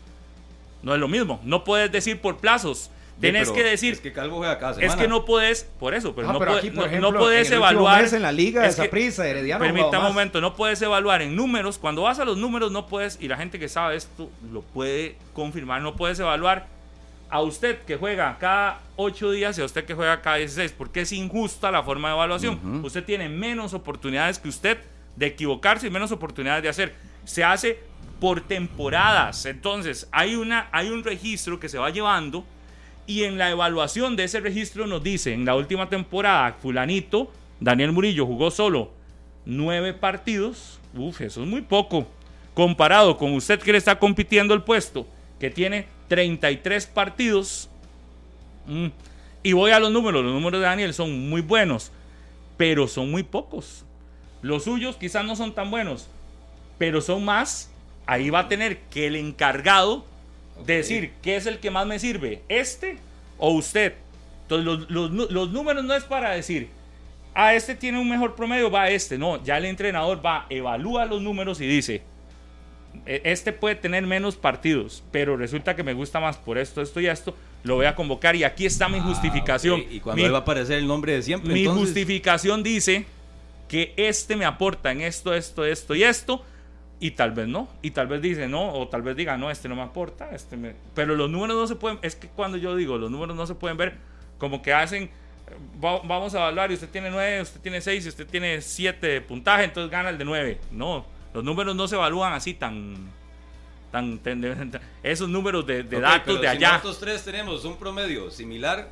¿Usted con quién se queda? ¿Con el que tiene 10 partidos en selección o el que tiene dos mundiales a cuestas? Ahí va a tener que ser Es el que gusto del entrenador. Y a lo que el entrenador le, que sirva. quiera. Entonces va a volver a traer un nombre que tal vez para mucha gente ya tiene que estar fuera o lejos de la selección o no se lo ha ganado y vamos a entrar en la misma discusión. Entonces, que los números, No, que la medición no. y que el No, promedio, porque, es- entonces no va a servir al final. diferente cuando los No va a servir al final. ¿Cómo no va a servir? Porque Sí, va a elegir, números- no, no, al final es por el gusto, No, aunque tenga tres está- con te estás perdiendo, similares. Martínez, te estás perdiendo Pero, en la explicación. ¿Cómo perdiendo? Pero le voy a explicar ¿Pero por qué. Yo le voy a ayudar, tranquilo. Yo le voy a ayudar para explicarle. No, pero ¿qué porque me va a obviamente, Ayúdeme, ayúdeme, porque lo que le están ayúdeme, diciendo es clarísimo. Es que te volvés a perder porque quieres ver los datos solo porque sí o entonces ya no sirven. Pero ayúdeme Entonces, porque- no, no, no te estableces en Vea, el medio. radical. se está ahogando. 9 y Se lo voy a decir 54 así y claro. estoy esperando la, la pregunta que me iba a hacer hace 10 minutos. No, se le hice hace rato. ¿Cuál era? ¿La de los no jugadores? comprendiste, pero te ¿Cuál lo era? volver a ¿Pero hacer cuál con era? muchísimo gusto. ¿Pero cuál era? Te lo voy a ejemplificar. No, pero ¿cuál era? Te lo voy a ejemplificar. ¿Cuál era? Lo dejo en evidencia. Lo dejo, ayude. lo dejo en evidencia. No, no, no, ninguna evidencia, Harry. pregúntele, pregúntele. Harry. No Eh, se desvíe. No tiene nada que ver, no me distraiga porque De- le voy a explicar con muchísimo gusto. denos luz No, la quiere mesa. pregunta, no quiere explicación, quiere una pregunta. No deje que le De- desvíe. de- No, no, estoy, Siga. no Oiga, estoy Murillo. diciendo nada, lo que pasa es que yo no me voy a esperar. Déjeme hablar, Del- Martínez. dele- dele- un porque le a salvavidas. poner- Siga, no no haga escuche, no salvavidas. escuche nada. Lo que le voy a decir es Dele, muy claro, dele vea. luz a la mesa, Murillo, dele No, luz a la hace mesa. rato, porque ocupo Dele que, luz, lo ilumine, dele luz. que lo iluminen Dele bastante. luz, dele luz. porque usted lo ve así, nada más. Un X jugador, póngale Martínez, Pablo y Harry. Usted lo que está diciendo es que entonces van a preferir por Pablo, que es el que tiene más experiencia en selección. Entonces, aunque los números de Pablo no sean buenos, de acuerdo a lo que usted dice, al final el técnico, en mi gusto, que yo soy el técnico, digamos, voy a escoger a Pablo. Pero lo que te estás perdiendo y lo que te quiero señalar, que es lo que te estaban explicando Pablo, pero vos así es como que no entendés, porque no entiendo por qué, pero es el tema de, ok, los números, si son parejos, obviamente va a entrar el gusto del entrenador, por lo que quiere en ese partido. Pero lo que estamos diciendo es cuando el caso de usted mismo en esta mesa criticando de que fulano de tal, Pablo, no había jugado en toda la temporada, no había hecho un gol. Y lo llamaron y lo llevaron al mundial o lo llevaron al partido clave Con sin 17 ninguna explicación. jugó cinco partidos y sin ya ninguna explicación. Mundo. A esos casos es a los que se está remitiendo. Y yo creo que voy, y yo creo que eso no lo podemos ver como negativo, como vos lo querés hacer ver. Pero los casos que ustedes están remitiendo es algo que ya pasó. Por ustedes, eso. está- ustedes están Por eso, ilusionados yo- por algo que viene. No, no, no, Exacto. no, no Yo es y, yo estoy, y yo estoy Yo cuestionando, yo, cambio, yo estoy cuestionando lo que viene.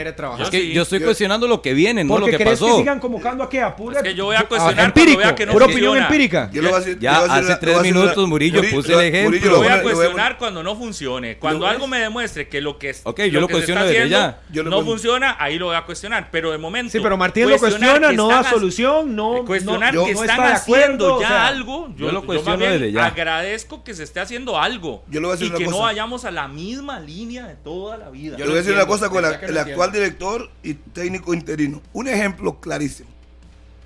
¿Cuántos partidos tiene Lescano, el portero en el Herediano hoy? No hay un portero menor de sus 22 que esté jugando y llaman a Lescano. Bueno, Ahí está el ejemplo. Y es el actual director técnico interino. pero usted nos da la razón. Cada vez que habla, nos Sí, da la no, razón. eh, dice Harry, que está más de este lado. Yo no soy de lado de Yo ustedes. creo que sí, más bien No, no, te dejaron usted- solo, Martínez, aquí. Ustedes quieren No embarrar la cancha. Yo sí no. No. Toda la metodología y va en contra. Usted más bien. Va en contra. Más bien cada vez que no habla, ha nos da la No ha razón. llegado el técnico de la selección mayor, ¿cómo vas a decir Está va en medio contra? perdido, No nos da la ¿Quién es, razón. ¿Quién es el director deportivo? Bueno, 9 y 57 de la mañana. Muchas gracias por estar con nosotros. Le cuento que el Black November de Walmart se adelantó. Aprovecha todo lo que ocupe para sus celebraciones a precios de Black. Tiene una fiesta en estos días. Tiene alguna actividad social, lo que sea. Pues ahí eh, con el Black November están los mejores precios. También en línea. Solo en Walmart. Las 9 y 58. Y mientras yo quiero mandarle un saludo especial a mi buen amigo Manrique González, que vea, traen, traen café.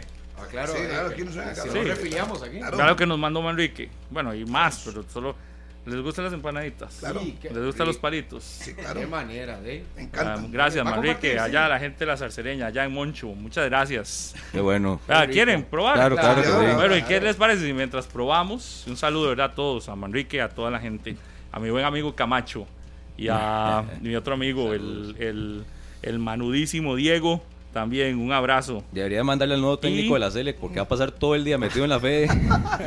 Y a Diego y a el príncipe encantador, Ronita, Oiga, en qué- el Hospital Carlos Luis Valverde Vega. encantador. Le tengo, le, tengo, le dicen. le tengo un saludo para usted, Pablo, una gente de San Ramón. Ajá. La hija de doña Evelia, se llama Lig, Evelio, perdón, se llama Ligia. Dice Doña que, Ligia. Dice que lo salude, que esté de Gracias, moncho sí, claro. y que lo saludo y que siempre ve el programa y que por favor. Orgullosamente moncheño. Si aquí atrás, ella está haciendo una sodita y me dijeron, salúdeme a Pablo. ¿Son de, San, de aquí, Son- San Ramón? Sí, San Ramón. Me quiere apoyar entonces el comercio. Invierta, invierta. Ahora eso, ahí sí comemos. Un saludo para el director de selecciones nacionales, ¿Quién? Claudio Vivas.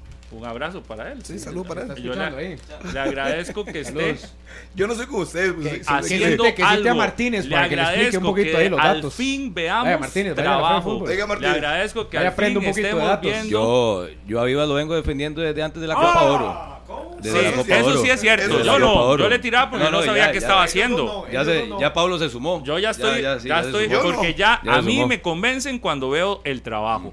Y si realmente veo que se está trabajando, convencido. Ya yo estoy convencido. Le compraron, pongo a todo mundo a. Sí. Compró, ¿Y sabe que estoy Acá- convencido? Acá faltaba Yo no. trabajo. ¿Sabe que estoy convencido? De que pareciera que lo que tanto pedimos que era mano dura se está dando. Ya veremos. Ah, es que a usted le verdad, gusta la ver- para verdad es el Con tiempo. tanto negativismo, Harry. No, y a, No, Har- no, no, a no Harry le puede gusta ser. la charanga. Que, que con- A mí, Exacto. a mí lo único que me importa es que la selección Lo- juegue los- bien. los abrazos en la fe, y que las sesiones. A Harry Sí, le sí, sí, encanta cuando, cuando hay que, cuando hay que tirar, tiramos. Cuando hay que dejarlos en paz, nos dejamos en paz. No, Tranquilo. no, pero a usted le encanta eso, de la charanga Sí, sí, y de que, contra- listón, de que convoquen desorden, al fulanito aquel porque le porque le- me caía bien y Pero la- listo. El actual director hace lo mismo. Trae un jugador que está en banca. Y no hay jugadores que están participando. Él hace lo contrario a lo que dice. Entonces, ¿en qué estamos? ¿A quién? Pero no es la Ya selección mayor, Harry. Ya Pero, si dicho va a seguir con 50 ese cuento que no es la selección ¿Cómo? mayor, No, no es Sí, cierto, no es es, la realidad. No es debería predicar con el ejemplo. realidad. Si está diciendo que van a ir los mejores por números, eso debería ser así. Hay que ir a la pausa. Yo no me No es ningún cuento, no Ey, es es que está, cuento. Ya no está faltando la verdad, Harry. Yo no sé, cuál- es la selección Bueno, sub-23. pero antes de ir a ninguna pausa, vamos a ir con Carlos Chinchilla, anda en carretera. Hoy arrancó la vuelta, el ciclón 935 ¿Cómo? ¿En serio? femenino. Y ahora sí. Óigalo. Suénelo, Cuando suene el suénelo, suénelo. ciclón, suénelo. Suénelo. Hoy arrancó, Hemos ¿verdad? esperado todo el año. la. La etapa 1 y en carretera está Carlos Chinchilla. Charlie. Cuando suene la del ciclón, Nos va- vamos, a carretera. vamos a hacer el pase. Cuatro etapas, cuatro etapas de la El vuelta femenina. ciclón 935. Este Vita se está llorando. Eh, No tiene ahí la pista. Ya, ya va, con Chinchilla. Oiga, Chinchilla, ya está Viene, ahí. viene, viene Espérese, Chinchilla. Oiga, ¿qué es eso? Ahí anda Chinchilla en carretera. Ajá. El timbalero, ahí va. pasó, timbalero? fuerte. Pitando fuerte ahí. Ahí está. Ay, ay, ay. Ahora sí. Adelante, Carlos Chinchilla. Charlie. ¿Qué tal? Buenos días. Qué gusto saludarlos, muchachos. A esta hora de la mañana, 10 con 2 en punto.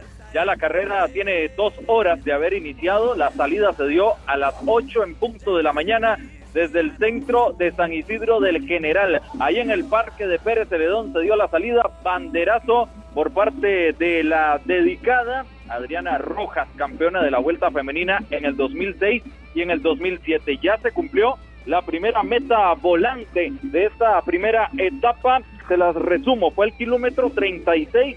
El primer puesto fue para Yanni Salcedo del Merquima, equipo de Colombia. El segundo fue para Sofía Quiroz del CBZ.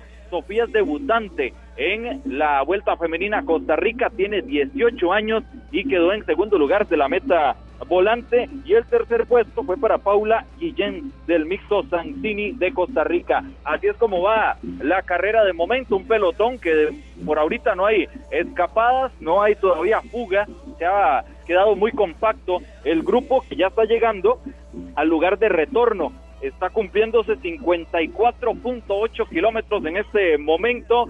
Se espera que el pelotón llegue a la meta a eso de las 11 de la mañana. Es decir, dentro de una hora estaríamos ya con la ganadora. Esperemos si no pasa absolutamente nada y todo transcurre como hasta este momento con total normalidad. El pelotón va muy rápido. Se cumplen ya dos horas y dentro de una estaría llegando ya a a General Viejo, al centro de General Viejo frente a la plaza frente a la iglesia, uno de esos pueblos que todavía mantiene esa tradición de tener la plaza de fútbol enfrente de la iglesia. En general, viejo, para un total de 113.4 kilómetros de esta primera etapa que se cumplirá a eso de las 11 de la mañana. En altitud aproximadamente se maneja unos 413 metros sobre el nivel del mar a este momento dentro del pelotón que está recorriendo, como les decía, con muy buen ritmo y le repaso las ganadoras de esa primera meta volante. Hay Yani Salcedo de Colombia, Sofía Quiroz, la debutante en Vuelta a Costa Rica y Paula Guillén, también costarricense, son las tres que se dejaron los puestos en la primera meta volante. La segunda estará cerca del kilómetro 73, a unos 460 metros sobre el nivel del mar. Se espera que también ya por ahí de las 10 y 40, ya esto es muy cerca de la meta, tendremos las ganadoras de la segunda meta volante y por supuesto de más detalles aquí en 120 minutos en Monumental y en las diferentes ediciones de Noticias Repretel. Gracias, Carlos. Ya casi volveremos con usted más adelante en la segunda hora de este programa para que nos dé detalles de este primer trayecto de la vuelta en bicicleta femenina a Costa Rica. Hoy arrancó el, el, evento más importante del ciclismo para las mujeres de nuestro país. Y ahí estaba Carlos Chinchilla llevándonos toda la información. Durante todos estos días estaremos con la información de la vuelta en bicicleta femenina, tanto acá en 120 minutos como en las ediciones de Noticias Repretel, para estar al tanto de lo que pasa con nuestras atletas que están en carretera hoy en la zona sur de nuestro país. Las 10 de la mañana con 5 minutos. ¿Qué les parece si no los logramos convencer a Harry? bueno, Harry yo creo siento que está de este lado. Sí, pero, no pasa es que pero no lo él no lo quiere aceptar porque eh, no sé por qué. Pero, yo, yo, sí quiero. Ustedes están embarrando la cancha. Yo he sido muy claro con mi posición. Y listo, muy bonito en la teoría. No, no ha sido claro porque yo lo escucho. Muy bonito en el papel. Ahí viene, ahí viene. A, Harry lo convenció Palencia el día de los medios. ¿Quién? ¿El Paco? Palencia. y ya lo va a pedir. ¿Lo va a pedir para la Cele? ¿Cómo? Yo siempre dije que no tiene experiencia. Y no tiene experiencia. Hombre. Vamos a ver qué pasa. ¿No lo va a pedir para la Cele al Paco? No. No, le queda muy grande el saco. mi candidato se ya sabe quién, se lo descartaron. Sí. Ya ustedes saben quién es mi candidato, Alexander Guimaraes, segunda instancia. Lo ha dicho 700. Pero yo quiero escuchar el de Martínez, porque Martínez sí se desmarcó muchísimo. Lo de Guillermo, que le preocupa. lo dijo a Carevic. Ah, ¿usted lo pone por encima de todos ellos? No, yo, yo, tenía al bolillo, al bolillo, a Guima y a Carevic ahora. En ese Carevic, yo Carevic, sinceramente, ni por la mente me pasaba que la federación lo tomara en cuenta. Lo tomara en cuenta. Carevic, no, que Oiga, pero los morados le caen. Que nos deja haciendo campeones a la liga. Bueno, pero se dice que... Ay, ay, ay, ay, ay, ay. Qué Saludos a don Andrés. Sí, sí, don Andrés. Que nos haga campeón, eh, que haga campeón el equipo. ¿Cómo, cómo? Bueno, yo no tengo nada más que decir. Muy, bueno, ojalá. Muy los, bonito en el papel. Lo cierto todo del muy caso lindo. es que ojalá Vladimir. se nombre al técnico. Ojalá. Vladimir. Habla. Ah, no, ahí Martínez sí dice que no. no. Ah, no, ese se, se opone. Desde el momento que los demás se opone. Se va a encadenar ahí el proyecto. Líneas de herramienta Trooper con más de 60 años de experiencia en el mercado de herramientas y productos para la industria ferretera. El mejor desempeño y calidad garantizados. Consígalas en las mejores ferreterías del país. Unidos Mayoreo, líder en distribución de la marca Trooper en Costa Rica. Y les cuento, ya en Trooper vi que la gente de Unidos Mayoreo subió, que mañana viene, entonces ya les puedo decir con qué vienen mañana. ¿Con qué? ¿Con qué? A ver. Con una caja de herramientas, con más de 10 herramientas adentro. 10 herramientas. No sé, no le voy a dar el dato exacto. Ya le digo, cuántas más, cuántas trae. Viene el regalón, Andrea, ahora sí. Y Qué bueno.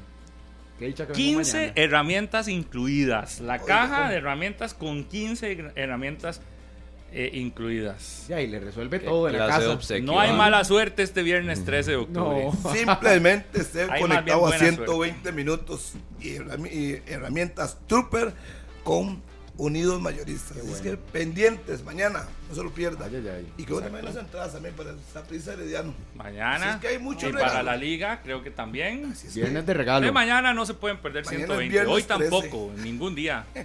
pero no es, es de muy buena suerte viernes 13. Bueno, hacemos una breve pausa. Después del corte, Vamos, porque yo quiero esos gatitos que tiene ahí en la zarcereña. Un saludo cordial para doña Allen Watson, Pablo, otra vez antes de me olvidar, lo estaba escuchando al principio. ¿quién? Hoy cumpleaños doña Ivonne Allen Watson. Ah, yo tenía un saludo. mamá. Sí, señor. Hoy está cumpliendo Hoy años. cumpleaños. Me tocan seguidos. Felicidades a doña Ivonne. Yo, mi hijo, mi mamá. Cocina rico, doña Ivonne. Saludo para ella, que la pase bien hoy en su cumpleaños. Que la pase Felicidades. pura vida. Take care, mami. One love. Big up yourself. Ya está. Vamos a la pausa. ¿Te parece? Vámonos. Vámonos, Cecitar. Sí. 10 con 14. Muchas gracias por continuar con nosotros en Monumental, la radio de Costa Rica. Un abrazo a toda la gente que nos está escribiendo desde diferentes puntos de este país. Dice Roger Ramírez, los datos son una herramienta que no teníamos y que aporta, me parece sumamente necesario. Obvio que no son todo como para tomar decisiones basados solo en los mismos, exactamente. Un saludo grande para Aníbal, dice, eso que usted dice tiene mucha razón. Ese papel que ahora realiza Raúl Jiménez y Henry Martin, picotear y cansar a los defensores del equipo contrario para luego poner a Santiago Jiménez para buscar las anotaciones posibles. Así es como lo plantea Jaime Lozano en los últimos Juegos de México. Es que Aníbal es mexicano, pero siempre nos escucha.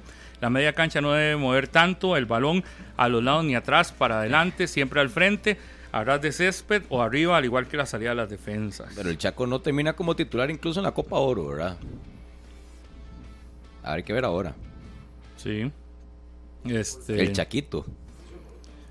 Dice saludos a Rolando de Tancur. Eh, dice que dice gusto en oírlo. Diga algo sobre ese nuevo comité de director. Se está volviendo pura paja, haciendo viajes para otra cosa, donde ellos mismos criticaban al anterior. Rolando, este viaje que hicieron, Sí, sí, nada que otra ver. vez se lo pagaron ellos. Ajá, ajá. Vea, es que tienen que, eh, digamos, quitaron viajes. Ahora el que viaja se paga su pro, porque creen que ya no va todo el mundo.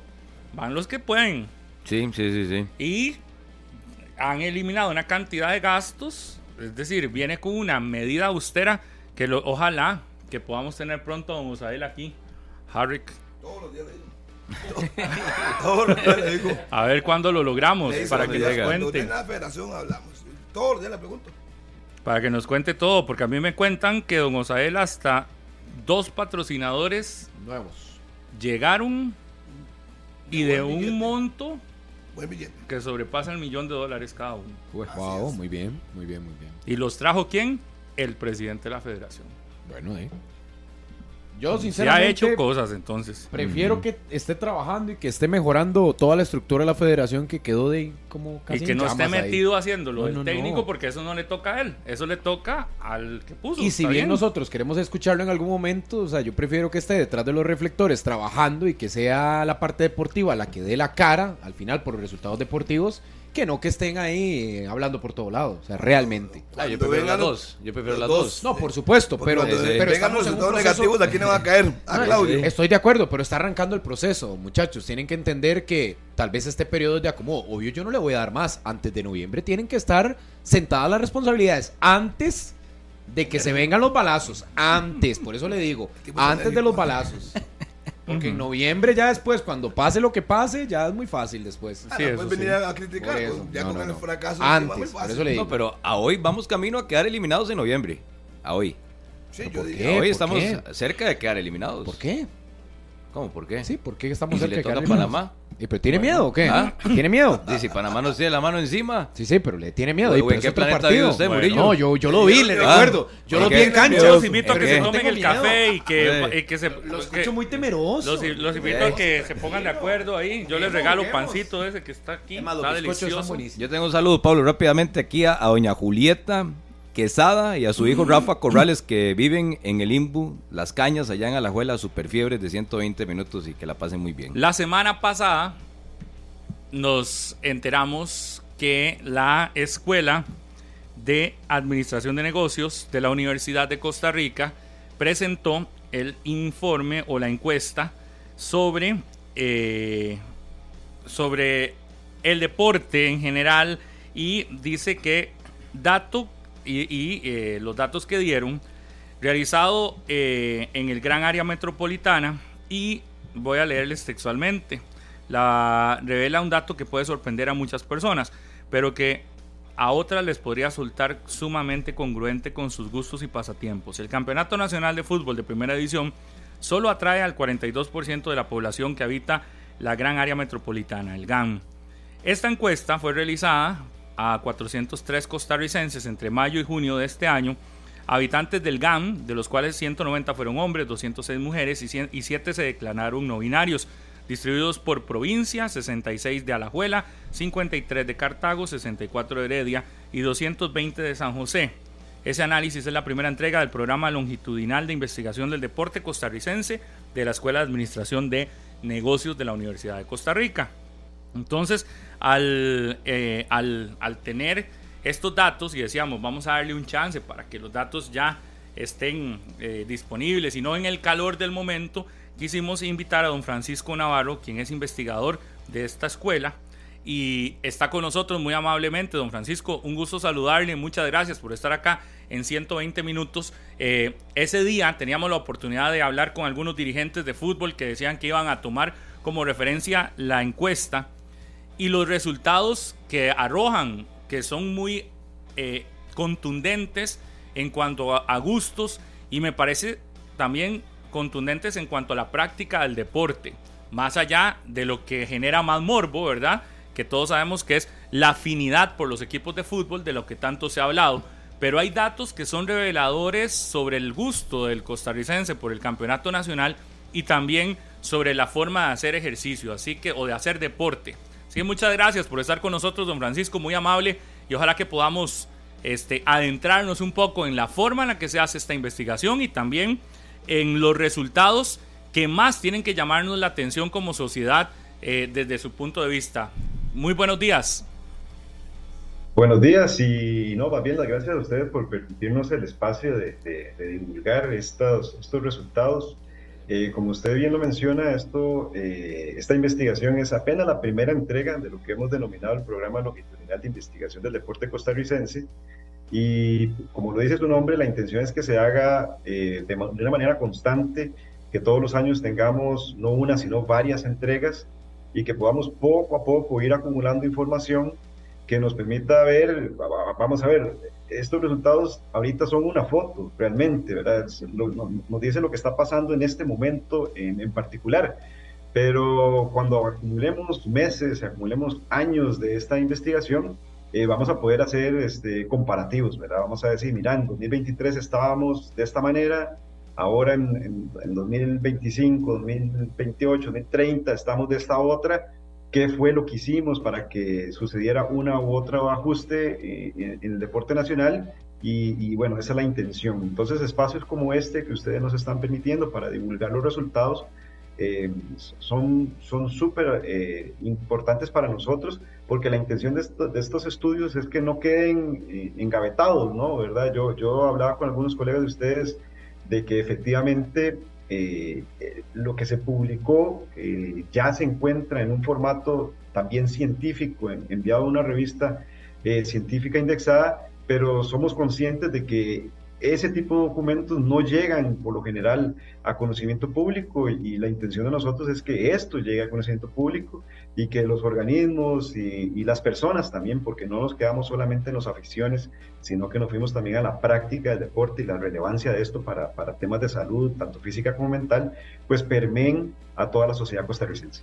Don Francisco, eh, ¿por qué solo el gran área metropolitana eh, se toma en cuenta en esta primera entrega? Y lo otro es, al ser la primera entrega, es difícil hablar hoy de, de, situaciones, porque por ejemplo se habla de solo el 40% de la población del gran área metropolitana le gusta o sigue el fútbol nacional. Es muy difícil hablar de los motivos por los cuales cae, o es más, hasta es difícil hablar si cayó o no el interés, porque no hay un, una estadística previa que lleve el análisis de, ir encontrando el porqué de cada una de las situaciones o si ya ustedes podrían dar por sentado de que está cayendo el interés y los motivos? Esas dos preguntas. Sí, el, te respondo la primera. El hecho de hacerlo en el GAM es, eh, para bien o para mal, es un tema de, costo, ¿no? Eh, el, programa no cuenta, digamos, con un rubro eh, para ser realizado. Lo único que contamos es con el permiso, digamos, de, de, la dirección de la Escuela de Administración de Negocios para fundar y echar a correr el programa, pero, pero toda la labor que se haga de campo eh, realmente nace ya sea del docente, en este caso, en este caso mi persona, o, o los estudiantes que tengamos eh, durante el periodo de tiempo. Entonces, básicamente es un, es un tema de, costo el hecho de no poder trasladarnos, este, eso incurriríamos en gastos de, viáticos, alimentación, eh, tiempo, que, lamentablemente no contamos con esos recursos. Esperamos algún día, efectivamente, que, el programa pues, eh, pueda contar con los recursos suficientes para, para hacerlo y ampliarlo a todo, todo, el territorio nacional, pero la respuesta hoy, simple y clara, es que por un tema de recursos es que el, alcance llega hasta el GAM. Eh, la segunda, efectivamente, vamos a ver, no tenemos los porqués, ¿verdad? El, esta entrega nos dice, nos dice los qués, o sea, qué es lo que está sucediendo. Los porqués es algo que justo en este momento estamos investigando, pero te puedo dar eh, algunos matices eh, desde la perspectiva docente, no, no de investigación. Eh, todos cuando estuvieron en, en, sus escuelas, en sus colegios, este, en las universidades, aquellos que tuvieron la oportunidad de hacerlo, podrán recordar que estaban sentados en el aula y ustedes sabían, estando ahí sentados, quiénes eran sapricistas, quiénes eran liguistas, quiénes heredianos, quiénes cartagos, etcétera, etcétera. Hoy en mis aulas, eh, eh, eso que se vuelve discusión, eh, por lo general muestra y arroja que no, ¿verdad? Que ya no es que, que todo el mundo tenga una afición hacia un equipo, los muchachos ya no son así. Sí están, por supuesto, los que son aficionados a A, B o C y efectivamente van hasta el estadio, pero, pero ya no podemos asignarle ese, ese, esa característica a, algún estudiante eh, en, todas las aulas, en todos los casos. Incluso, si me voy un poco más allá, este, justo con, el caso de, mi hijo, eh, que tiene cuatro años, eh, la profesora nos dijo un día de estos que tuvimos una, una reunión, de que él y dos compañeritos más son los que juegan fútbol del aula. Y son 24 estudiantes en el aula. Y solo tres juegan fútbol. Eh, entonces también, digamos, esto nada más desde una perspectiva muy particular, muy mía, pero, pero, pero ya me empieza a dar algunos indicios. Ahora, los porqués, es, confío en tenerlos eh, pronto, que es exactamente lo que estamos investigando en este momento, y, empezar a, decir, bueno, esto es lo que está sucediendo y por qué es que está sucediendo. Sí, don, Francisco, de hecho, eh, algunos argumentos dicen, hay equipos que son más fuertes fuera del gran, gran área metropolitana que otros que son más fuertes acá. Y, quizás ese es uno de los... Digo, no me gustaría concentrarme mucho en el tema de las aficiones a cada equipo, pero evidentemente ese es el, que generaba más morbo e interés, ¿verdad? Pero algunos han dicho que quizás el número se distorsiona porque fuera del GAM hay más aficionados a un equipo que otro. Eso es, eso es posible de de demostrar o de reflejar a partir de lo que hemos visto también en elecciones nacionales, donde está muy claro que no lo que pasa dentro del gran área metropolitana, lo que sucede en, en, los cantones, en las provincias que están fuera del GAM, eh, podría realmente, si, eh, si esto es real, cambiar esos, e, esos datos, esos números de, de afición a equipos. E, eso es absolutamente correcto. Este, ¿por, ¿Por qué? Porque de eso sí tenemos comparables. Eh, incluso eh, nosotros mismos en la Escuela de Administración de Negocios el año pasado, a, mediados de año, hicimos una, una, una, publicación que esa sí fue muestra nacional. Otros colegas, tanto de la Universidad Nacional como de la misma Universidad de Costa Rica, e incluso este, medios de comunicación han hecho sus, propios, sus propias consultas públicas y por lo general, casi que, que que invariablemente a la Juelense y Saprissa suelen aparecer muy cercano al 40%, a veces uno por arriba, a veces el otro. El Herediano por lo general aparece con un 9%, el Cartaginés con un 5, 6%, y luego tiene un grupo grande de, clubes que, les cuesta alcanzar el 1, pero, pero que lo logran en, en varias ocasiones. Eh, dicho esto, y siendo eso un comportamiento que hemos visto histórico a, a la hora de hacer consultas públicas, eh, y lo contrastamos con esta, que se basó específicamente en el gran área metropolitana, podemos decir que, que, hay dos, dos, cosas que podríamos eh, sospechar, ¿verdad? Como usted mismo, mismo, mismo, lo está diciendo. Y es que Liga Deportiva Alajuelense muy probablemente en las afueras del GAM eh, subiría, ¿verdad? Porque ahorita nos apareció con un 32%, si mal no lo recuerdo, y, y, le faltaría un 8% para estar en, cerquita de ese, de ese 40 que suele ostentar eh, por lo general. Mientras que el Herediano, que aparece con un 15, tenderíamos a sospechar que perdería entre 5 y 6 puntos si la, si la muestra fuera, fuera nacional. Al mismo tiempo, muy probablemente Guanacasteca aparecería en la foto, este, eh, Limón aparecería en, la fotografía también, Pérez Celedón suele aparecer cuando ya se hacen las muestras eh, nacionales, y, por lo tanto, entonces, la sospecha es fundada. Me parece que, que, podemos decir que efectivamente eso podría suceder, eh, dado que sí tenemos comparables. Entonces, eh, ahí, ahí, ahí hay de dónde, de dónde poder eh, conversar por bastante tiempo. Sí, sí, y eso lo preguntaba porque efectivamente en Alajuelense era donde decían que ellos tienen claro que la afinidad hacia el equipo en las zonas fuera del gran área metropolitana es muchísimo mayor, ¿verdad? Eh, digo, y eso no, no, no le quita validez a la muestra del GAM, que es lo que se está haciendo en este momento, y los números que en, dentro del gran área metropolitana reflejan que evidentemente aquí es muy fuerte el Saprisa, que Herediano es fuerte acá y que Alajuelense también es fuerte acá en, en estas en, en, nuestro centro del país. don Francisco, y adicional a eso, la afición del fútbol, ¿usted cree que podría variar en cuanto a números si nos vamos fuera del gran área metropolitana, porque al hablar de que dentro del GAN es el 42%, uno podría suponer que fuera del gran área metropolitana sea mayor esa afición al fútbol eh, costarricense, o, realmente no hay, no hay números que nos digan si eso se puede suponer o no. Sí, me, temo que no. Además, eh, yo tendría a sospechar de que esa cifra se mantendría eh, por, diversos motivos, pero le voy a mencionar este, unos dos o tres que, que son completamente reales. Eh, las zonas costeras, ¿verdad? Versus el Valle Central, eh, también tienen mucha gente muy apasionada por, por, actividades que, que, mezclen con el mar, dígase, por ejemplo, el surf, ¿verdad? Y también tenemos otras zonas del país, por ejemplo, si nos vamos hacia Opala, los Chiles, en donde hay equipos de, de, béisbol este, activos, ¿no? Eh, otras zonas del país, eh, por ejemplo el Caribe, también eh, suele tener mucha presencia de, de atletismo. entonces, vamos a encontrar que efectivamente hay aficiones a otros deportes fuera del gran metropolitana, pero, pero lamentablemente, por lo menos para esta entrega, eso se basa básicamente en una, en una mera sospecha, en una, en una mera observación, ¿verdad? No, no lo podemos garantizar, al menos no con, esta investigación. Don Francisco, y a mí el otro tema que me llama poderosamente la atención es la el poco interés, ahora usted lo decía, de las nuevas generaciones en el fútbol.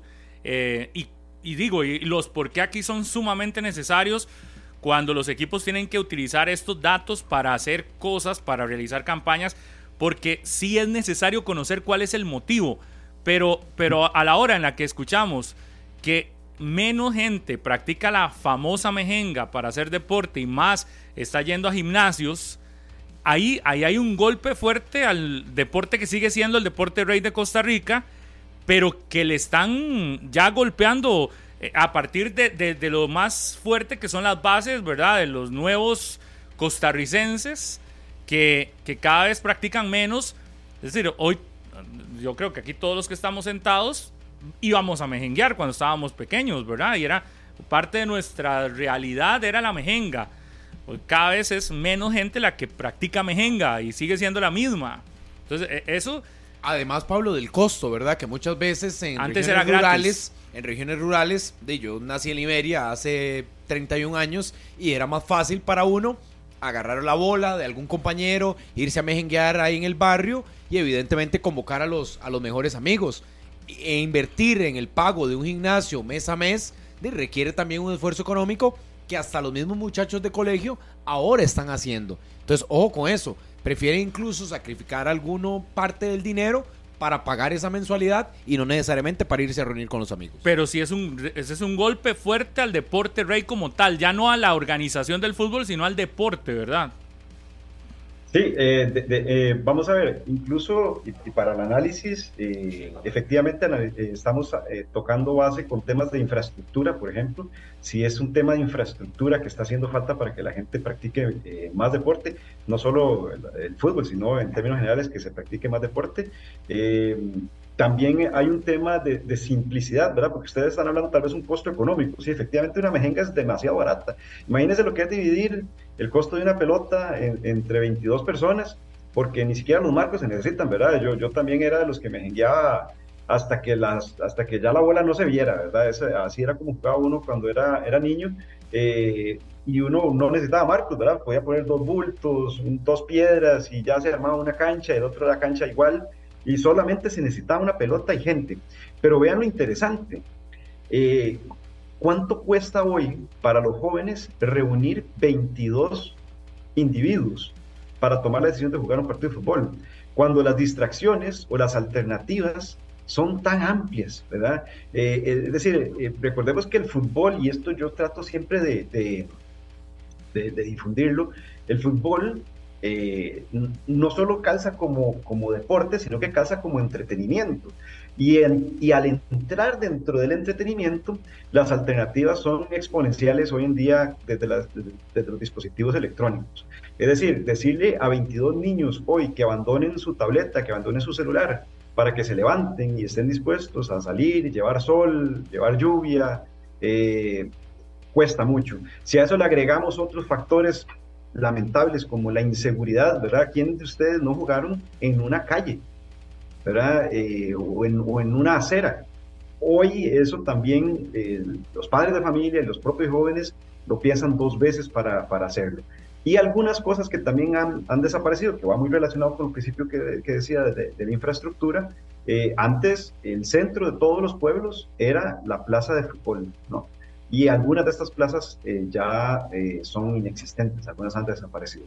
Entonces yo creo que son una diversidad muy amplia de, razones, de motivos que, que, se alinean para que este fenómeno esté sucediendo. Por dicha, más bien, por dicha, eh, efectivamente la, la, la, que cae es, es, la típica mejenga, pero, pero por dicha aparece una alternativa que la gente está aprovechando, que es el gimnasio, ¿verdad? Que el gimnasio puede llover, puede hacer sol, puede, puede pasar casi que cualquier inclemencia eh, climática y aún así las personas pueden asistir al gimnasio. Con, con el fútbol eso, eh, eh, el clima también se agregaba como uno de los factores que podrían perjudicarlo. Don, Francisco Navarro es investigador de la Escuela de Administración de, de, Negocios de la Universidad de Costa Rica. Le agradecemos que está acá con nosotros. Estamos analizando los resultados de la encuesta que se dieron a conocer en nuestro país. Don Francisco, uno cuando lee la investigación también observa algunos, algunas cosas como llamativas. Realmente al costarricense del gran área metropolitana le interesa moverse, hacer ejercicio. Lamentablemente no tanto, ¿eh? solo el 54% asegura hacer deporte y dentro de ese 54% que asegura hacer deporte tenemos un, grupo eh, que dice hacerlo una vez al mes. eso no, lo colocamos, digamos, en la, nota de prensa, pero, pero, pero quiere decir que ese 54% eh, todavía es menor la cantidad de personas que lo hacen con una regularidad adecuada. ¿Verdad? Eh, porque si haces deporte, pero solamente lo haces una vez al mes, eh, estás también en un estado muy sedentario, ¿no? Eh, el, tema del 46% que asegura no mover ni un dedo, por lo menos no desde, la perspectiva del deporte, es preocupante. ¿verdad? En, una, en una investigación que hicimos el año pasado, que no tenía nada que ver con deporte, pero que a mí me dejó impactado, es que el 62% de los jóvenes, ojo, aquí no estamos hablando de la población en general, el 62% de los jóvenes aseguran tener un padecimiento crónico post-pandémico. Es decir, que, tienen algún, alguna enfermedad que los obliga a estar medicados permanentemente. y, esa cifra es demasiado alta. Si combinamos esa cifra con el sedentarismo, eh, los problemas de salud que se vienen en el futuro para Costa Rica son, son, son preocupantes. Ese es un número altísimo y, y, además, este, don Francisco, nos, nos alerta porque somos una población que se está haciendo cada vez más, más vieja, ¿verdad? Es decir, con menos crecimientos, es decir, y hay un alto número de gente joven que en teoría va a ser la nueva población de Costa Rica. Eh, y si aparece que es una población que desde pequeño está enferma, nos está prediciendo esto que en unos 30 años, 20 años, la población tica va a estar enferma en un alto porcentaje. Es probable que estemos más sanos los viejitos, ¿verdad? Sí. Para esa época. Eh, sí, es preocupante, pero yo creo que precisamente evidenciar estas cifras eh, es lo que nos permite eh, tomar acciones, ¿no? desde la Caja Costarricense de Seguro Social hasta los comités cantonales de deportes, las escuelas, los colegios, uno como individuo también, ¿verdad? Este, debe asumir ese, esa responsabilidad, todas las, todas las, las instituciones que, que, que, tengan que ver algo al respecto con, con juventud, con deporte, con salud, de, de, levantar a las personas y que salgan por lo menos a caminar. ¿Quién de aquí no ha ido donde el médico? Y la, la, la recomendación típica es camine 30 minutos tres veces por semana. Eh, eso ya es, es deporte. Eso ya es este, eh, abandonar el sedentarismo, caminar 30 minutos, tres veces por semana. Y, parece que, ni siquiera alcanzamos esa cifra. Entonces, eh, es importante que todo esto se evidencie, que si es por, el, por la, ruta del miedo, ¿verdad? Es decir, de decir a la gente, ¿verdad? Es que esto va a traer consecuencias graves para su salud, pues que sea esa ruta, pero lo ideal sería que sea por una ruta del entretenimiento, que fue de hecho la razón principal por la que la gente dice hacer deporte, que es entretenerse, y la segunda, por, por temas de salud, tanto física como mental. Bueno, si esas dos son las, las principales motivaciones, pues bienvenido sea. Pero si ya hay que tomar rigurosidad del caso, y habrá que hacerlo por, por la vía del miedo, pues, pues que sea, pero, pero hay que volver a sacar a la gente a, hacer deporte. ¿Cómo, ¿Cómo llama la atención de que el fútbol decrece y decrece la, el salir a hacer eh, deporte. ¿Cómo llama la atención también de que eh, cada vez la gente tiene más opciones de, hacer cualquier tipo de deporte porque ahora hay un montón de posibilidades y es cuando menos hacemos. Eh, no sé, hay, hay, un, hay una sociedad costarricense totalmente distinta a la que está saliendo, digamos, en este momento y, va más enfocada a otras, a, otras líneas. Y ahí es donde está, de, insisto, con el tema de los por qué. Ya que necesitamos saber por qué pasa todo esto para poder empezar a actuar, ¿verdad? E, e, ese, ese resultado de los por qué que ustedes están planteando para pronto será muy necesario para, para las políticas públicas de, de, de, no sé, de salud y también para que la gente que está metida en las disciplinas deportivas entienda qué es lo que se está haciendo mal, que a la gente no le atrae hacer algún tipo de, este deporte, de esa disciplina. Entonces, e, ese resultado de los por qué yo siento que es sumamente urgente, don Francisco. Es urgente y para mi caso, por ejemplo, como investigador es apasionante también, ¿verdad? Porque cuando uno va, va viendo resultados, eh, hay cosas que, que, lo maravillan a uno de la investigación y es precisamente tener datos frescos, este, eh, cosas que, que, parecen contraintuitivas y que estén sucediendo y, y, efectivamente hacia eso vamos, hacia lograr eh, tener los porqués y al mismo tiempo hacerlo llegar a, toda la población. Quiero, quiero hacer, hablando de esto, de, de, lo apasionante que es la investigación, algunos datos que fueron reveladores también nosotros le llamamos el desvinculamiento. Vamos a ver, ustedes que hablaron que efectivamente todos me mejengueaban cuando niños, yo uno a ese grupo, que yo también me mejengueé durante niños, uno me mejengueaba siendo aficionado al mismo tiempo, ¿no? Usted salía a la, cancha y decía ser X jugador de tal equipo, ¿verdad? Ah, aquí viene la cancha y tal y tal, usted se cambiaba su propio nombre y se ponía el nombre de algún jugador, de su jugador preferido a la hora de saltar la cancha. Eso era lo que se le llama una vinculación en donde yo soy aficionado al mismo deporte al que practico. Hoy los costarricenses están demostrando una desvinculación. Ojo a, ojo esto. Uno de cada tres costarricenses dice practicar un deporte del cual no es aficionado o ser aficionado a un deporte que no practica. ahí ya tenemos un dato muy importante. Y luego tenemos un 25% adicional, es decir, un 25% de los costarricenses, que dice ni ser aficionado ni practicar ningún deporte. Es decir, se, se ha desvinculado por completo el ser aficionado a un deporte del cual practico. Y eso también puede ser este, una de, las grandes situaciones que está sucediendo con la enorme alternativa de entretenimiento que, tiene, que tiene la gente. Voy al gimnasio y soy aficionado a la Fórmula 1, por citar un ejemplo, por ejemplo. ¿no? O eh, soy aficionado al fútbol, pero de todo no hago ningún deporte. Ese tipo de, seres humanos los vamos a encontrar muy fácilmente en nuestra sociedad actualmente. Y, por eso es que yo decía, si eso podría variar en zonas donde quizás no haya tantísima variedad de entretenimiento, porque estamos claros que el desarrollo de Costa Rica se ha suscrito a el gran área metropolitana y cada vez hay menos actividades o, cosas que hacer en, en, las zonas más rurales.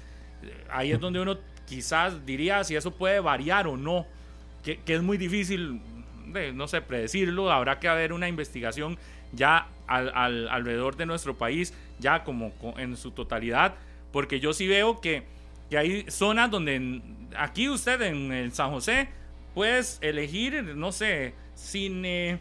Hay muchos cantones de este, hay muchos cantones de este país que no tienen un cine, por ejemplo, que para venir al cine tendrían que venir o al centro de Heredia, o al centro de La Juela, al centro de Cartago o en San José. ¿Verdad? Es decir, hay, hay, hay menos oportunidad o no hay actividades muy grandes.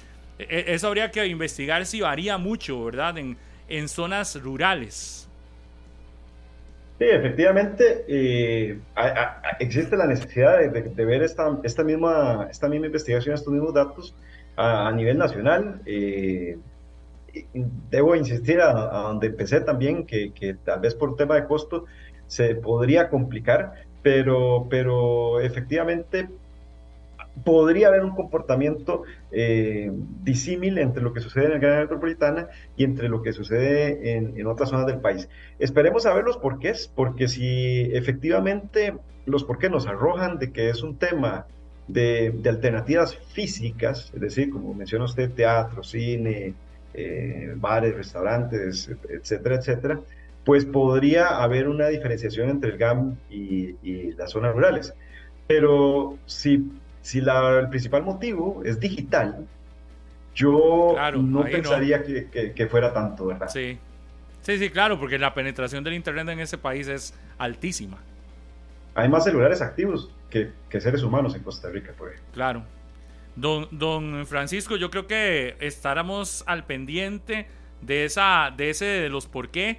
Le agradecemos mucho que nos esté acompañando. Eh, no, le iba a preguntar si algún equipo que estuvo involucrado en este estudio los lo buscó en los últimos días para profundizar en, ese tipo de, estadísticas. Un club en particular, eh, no. Sí tuvimos una, un, acercamiento por parte de, la UNAFUT, pero aún no nos hemos sentado ni hemos conversado, pero, pero algún club en particular, la respuesta es que no. Perfecto. ¿Y alguna autoridad de gobierno, de Ministerio de Deportes y CODER?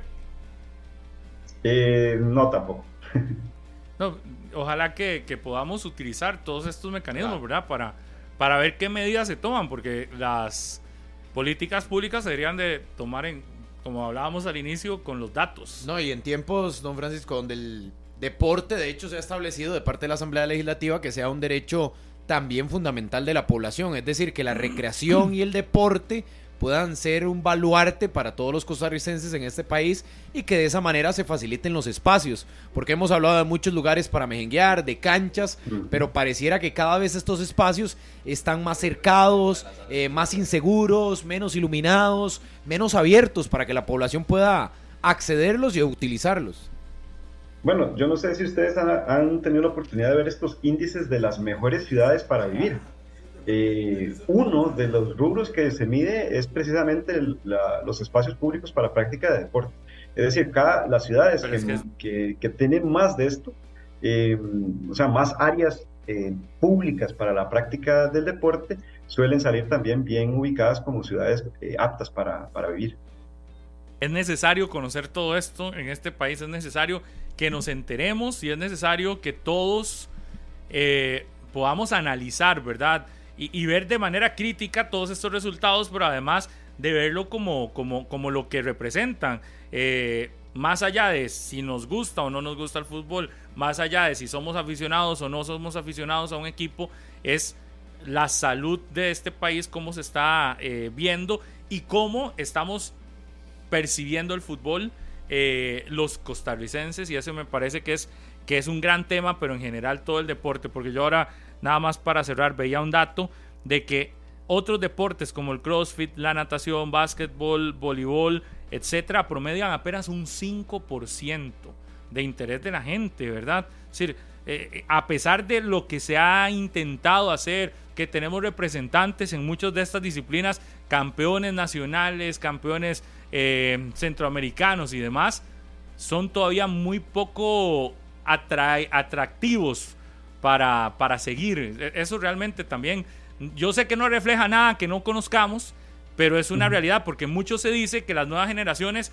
van hacia denle más oportunidad o apertura a otros deportes, pero cuando vas a la realidad, la encuesta te dice que tampoco lo siguen. Sí, Entonces pero- hay como un doble discurso, ¿verdad?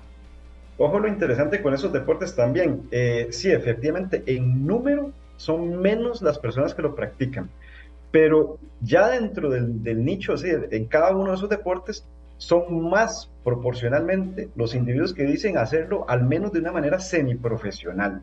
Eh, es decir, vamos a ver, el caso de, de justo esas, esas disciplinas que mencionaste, el CrossFit, la natación, eh, el- son lo- la cantidad de deportistas que lo practican son poquitos, pero entre ellos casi que 50 y 50% dicen hacerlo recreacionalmente o eh, semiprofesionalmente. Mientras que las mejengas y, y- y el, y el gimnasio, que son los deportes más practicados, la gran mayoría, eh, dos terceras partes o más, dicen hacerlo solo recreacionalmente. Entonces, hay, parece haber más compromiso de los individuos que se, que se adhieren a estos deportes, llamémoslos no tradicionales, que, que aquellos que, que- que se están adhiriendo a los deportes tradi- tradicionales realmente de, en Costa Rica. Claro. Don Francisco, muchísimas gracias, de verdad, por este, por estos minutos, muy amable eh, y un placer tenerle acá con nosotros. Esperamos pronto tener la oportunidad de volver a conversar ya cuando tengamos los por qué. Muy amable. Muchas gracias. Un Gra- gusto. gracias a don Francisco Navarro, investigador de la Escuela de Administración de Negocios de la Universidad de Costa Rica, por ampliarnos sobre, este, pues, sobre esta encuesta. Y un abrazo a Paulo Mora, también el periodista de, de la instancia que fue compañero mío de la U, que nos Pablo. hizo... ¿Ah? José Pablo. Pa- Pablo Mora, Sí, sí, sí. un José Pablo. gran amigo y un ex compañero de universidad. Hacemos colega. una pausa. Después del corte, veremos con información precisamente del ciclismo, cómo está la etapa de hoy de la Vuelta Femenina a Costa Rica. Una pausa y volvemos. 10 y 55, Fandeli lanza la nueva línea de abrasivos en corte y desbaste grano cerámico. Mayor poder de corte, alta productividad de venta en las mejores ferreterías. Fandeli. Vamos a carretera a esta hora de la mañana, a las 10.55, para que nos actualice nuestro compañero Carlos Chinchilla, que va en caravana. Y eso indica que el ciclón está en carretera. Carlos, un gusto de saludarle. Hoy primera etapa allá en San Isidro del General de la Vuelta Femenina Costa Rica. Carlos, buenos días. Buenos días, muchachos. Qué gusto saludarlos de nuevo a través de Monumental, acá en 120 minutos, ya muy cerca de que las ciclistas crucen la meta 10 con 56 de la mañana. Nosotros ya estamos posicionados en línea de meta, acá en General Viejo. Y lo que les decía, es uno de esos pueblos eh, que mantiene la tradición de tener la plaza de fútbol al frente, la iglesia que cumple unos 80 años. Por ahí estaba buscando un poco también de la historia de este pueblo de General Viejo. Acá estamos esperando, hay nueve ciclistas en punta, todas extranjeras. Me parece que la primera es la del dorsal 31, según me están indicando. Se trata de Lilibet, Lilibet Chacón, la dorsal número 31 del equipo. Merkima Rup Strockman, del uno de los equipos también extranjeros que está acá en la Vuelta Femenina Costa Rica. Se cumplió la segunda meta volante, la ganó nuevamente la colombiana Yani Salcedo del Merquima de Colombia. En segundo lugar quedó Ana Garza del Roxo Racing, equipo de los Estados Unidos. Y en tercera posición, Karime Flores del Mixed Pato Bike de México. Así que la segunda meta volante se quedó en el exterior, Colombia, Estados Unidos y México. El primer premio de montaña de esta vuelta femenina a Costa Rica se lo llevó Luisa Hernández, también del Merquima de Colombia, un premio que fue eso del kilómetro 80 de los 113.4 que tendrán de esta primera etapa a eso de unos 590 metros sobre el nivel del mar. En línea de meta estamos a 728 metros, así que vienen en subida ya los últimos kilómetros, menos de 20 kilómetros de lo que resta. Acaba, tenemos de ahora sí las que vienen en, el primer lote escapadas. Está Lilibet Chacón con la dorsal 31, Luis Hernández con la 32, Kira Piker, Nadia Gontova del Roxo Racing también, Jacqueline Larouche con el 44, Marcela Prieto del Mixto Pato Bike de México con el 51, está el 52 también, Karen Villasamar y Yasmín Soto con el 61 del macizo Cordesa con el 64 León Valeria también. Son las que vienen escapadas en ese primer pelotón, como les decía, todas extranjeras a esta hora de la mañana ya esperando que lleguen a línea de meta. Perfecto, Carlos. Nada más para resumir, mañana, ¿qué se nos viene en la vuelta ciclista femenina el día de mañana con la segunda etapa? Para mañana tendremos la segunda desde la Unión Peñas Blancas y General Viejo. Será un circuito 24 kilómetros, será salida a las 8 de la mañana también con llegada aquí a General Viejo. Perfecto, Carlos Chinchilla de carretera. Entonces, la información de la vuelta femenina. Ya, primera etapa. Sí, que nos confirme cuánto falta para cerrar la etapa de hoy. Ya están a menos de 20 kilómetros. Aquí me confirman que tal vez unos 15, porque ya nosotros estamos posicionados y en la radio dicen que faltan unos 15 kilómetros ya para que lleguen a línea de meta. Ok, perfecto. Ahí vamos a tener entonces el detalle de quién gana esta primera etapa de la Vuelta Femenina en Costa Rica. Ahora en Noticias Repretel, edición meridiana. Ahí está, Chinchilla pitando fuerte. Muy bien. Tenemos que irnos. Frases hechas. 10 con 59. ¿Verdad? Pero no considera que no, considera que no. Hay demasiadas. hay demasiadas frases hechas. Increíble, ¿verdad?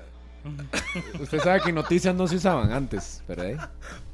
Están tirando feo, ¿qué es la cosa? No, no, estamos vacilando. Hay que disfrutar la mañana de jueves. Mañana tendremos muchos premios. ¿Y es amigo suyo? Espacio para hablar. Es una buena amiga, es una muy buena amiga. Si yo les contara todo lo que hacíamos de 18 años. no, no, no, pero. es que ustedes sí son mal pensados. ya me voy, ya me voy. Como decía aquel en el debate. ya, mejor nos vamos. Este programa fue una producción de Radio Monumental.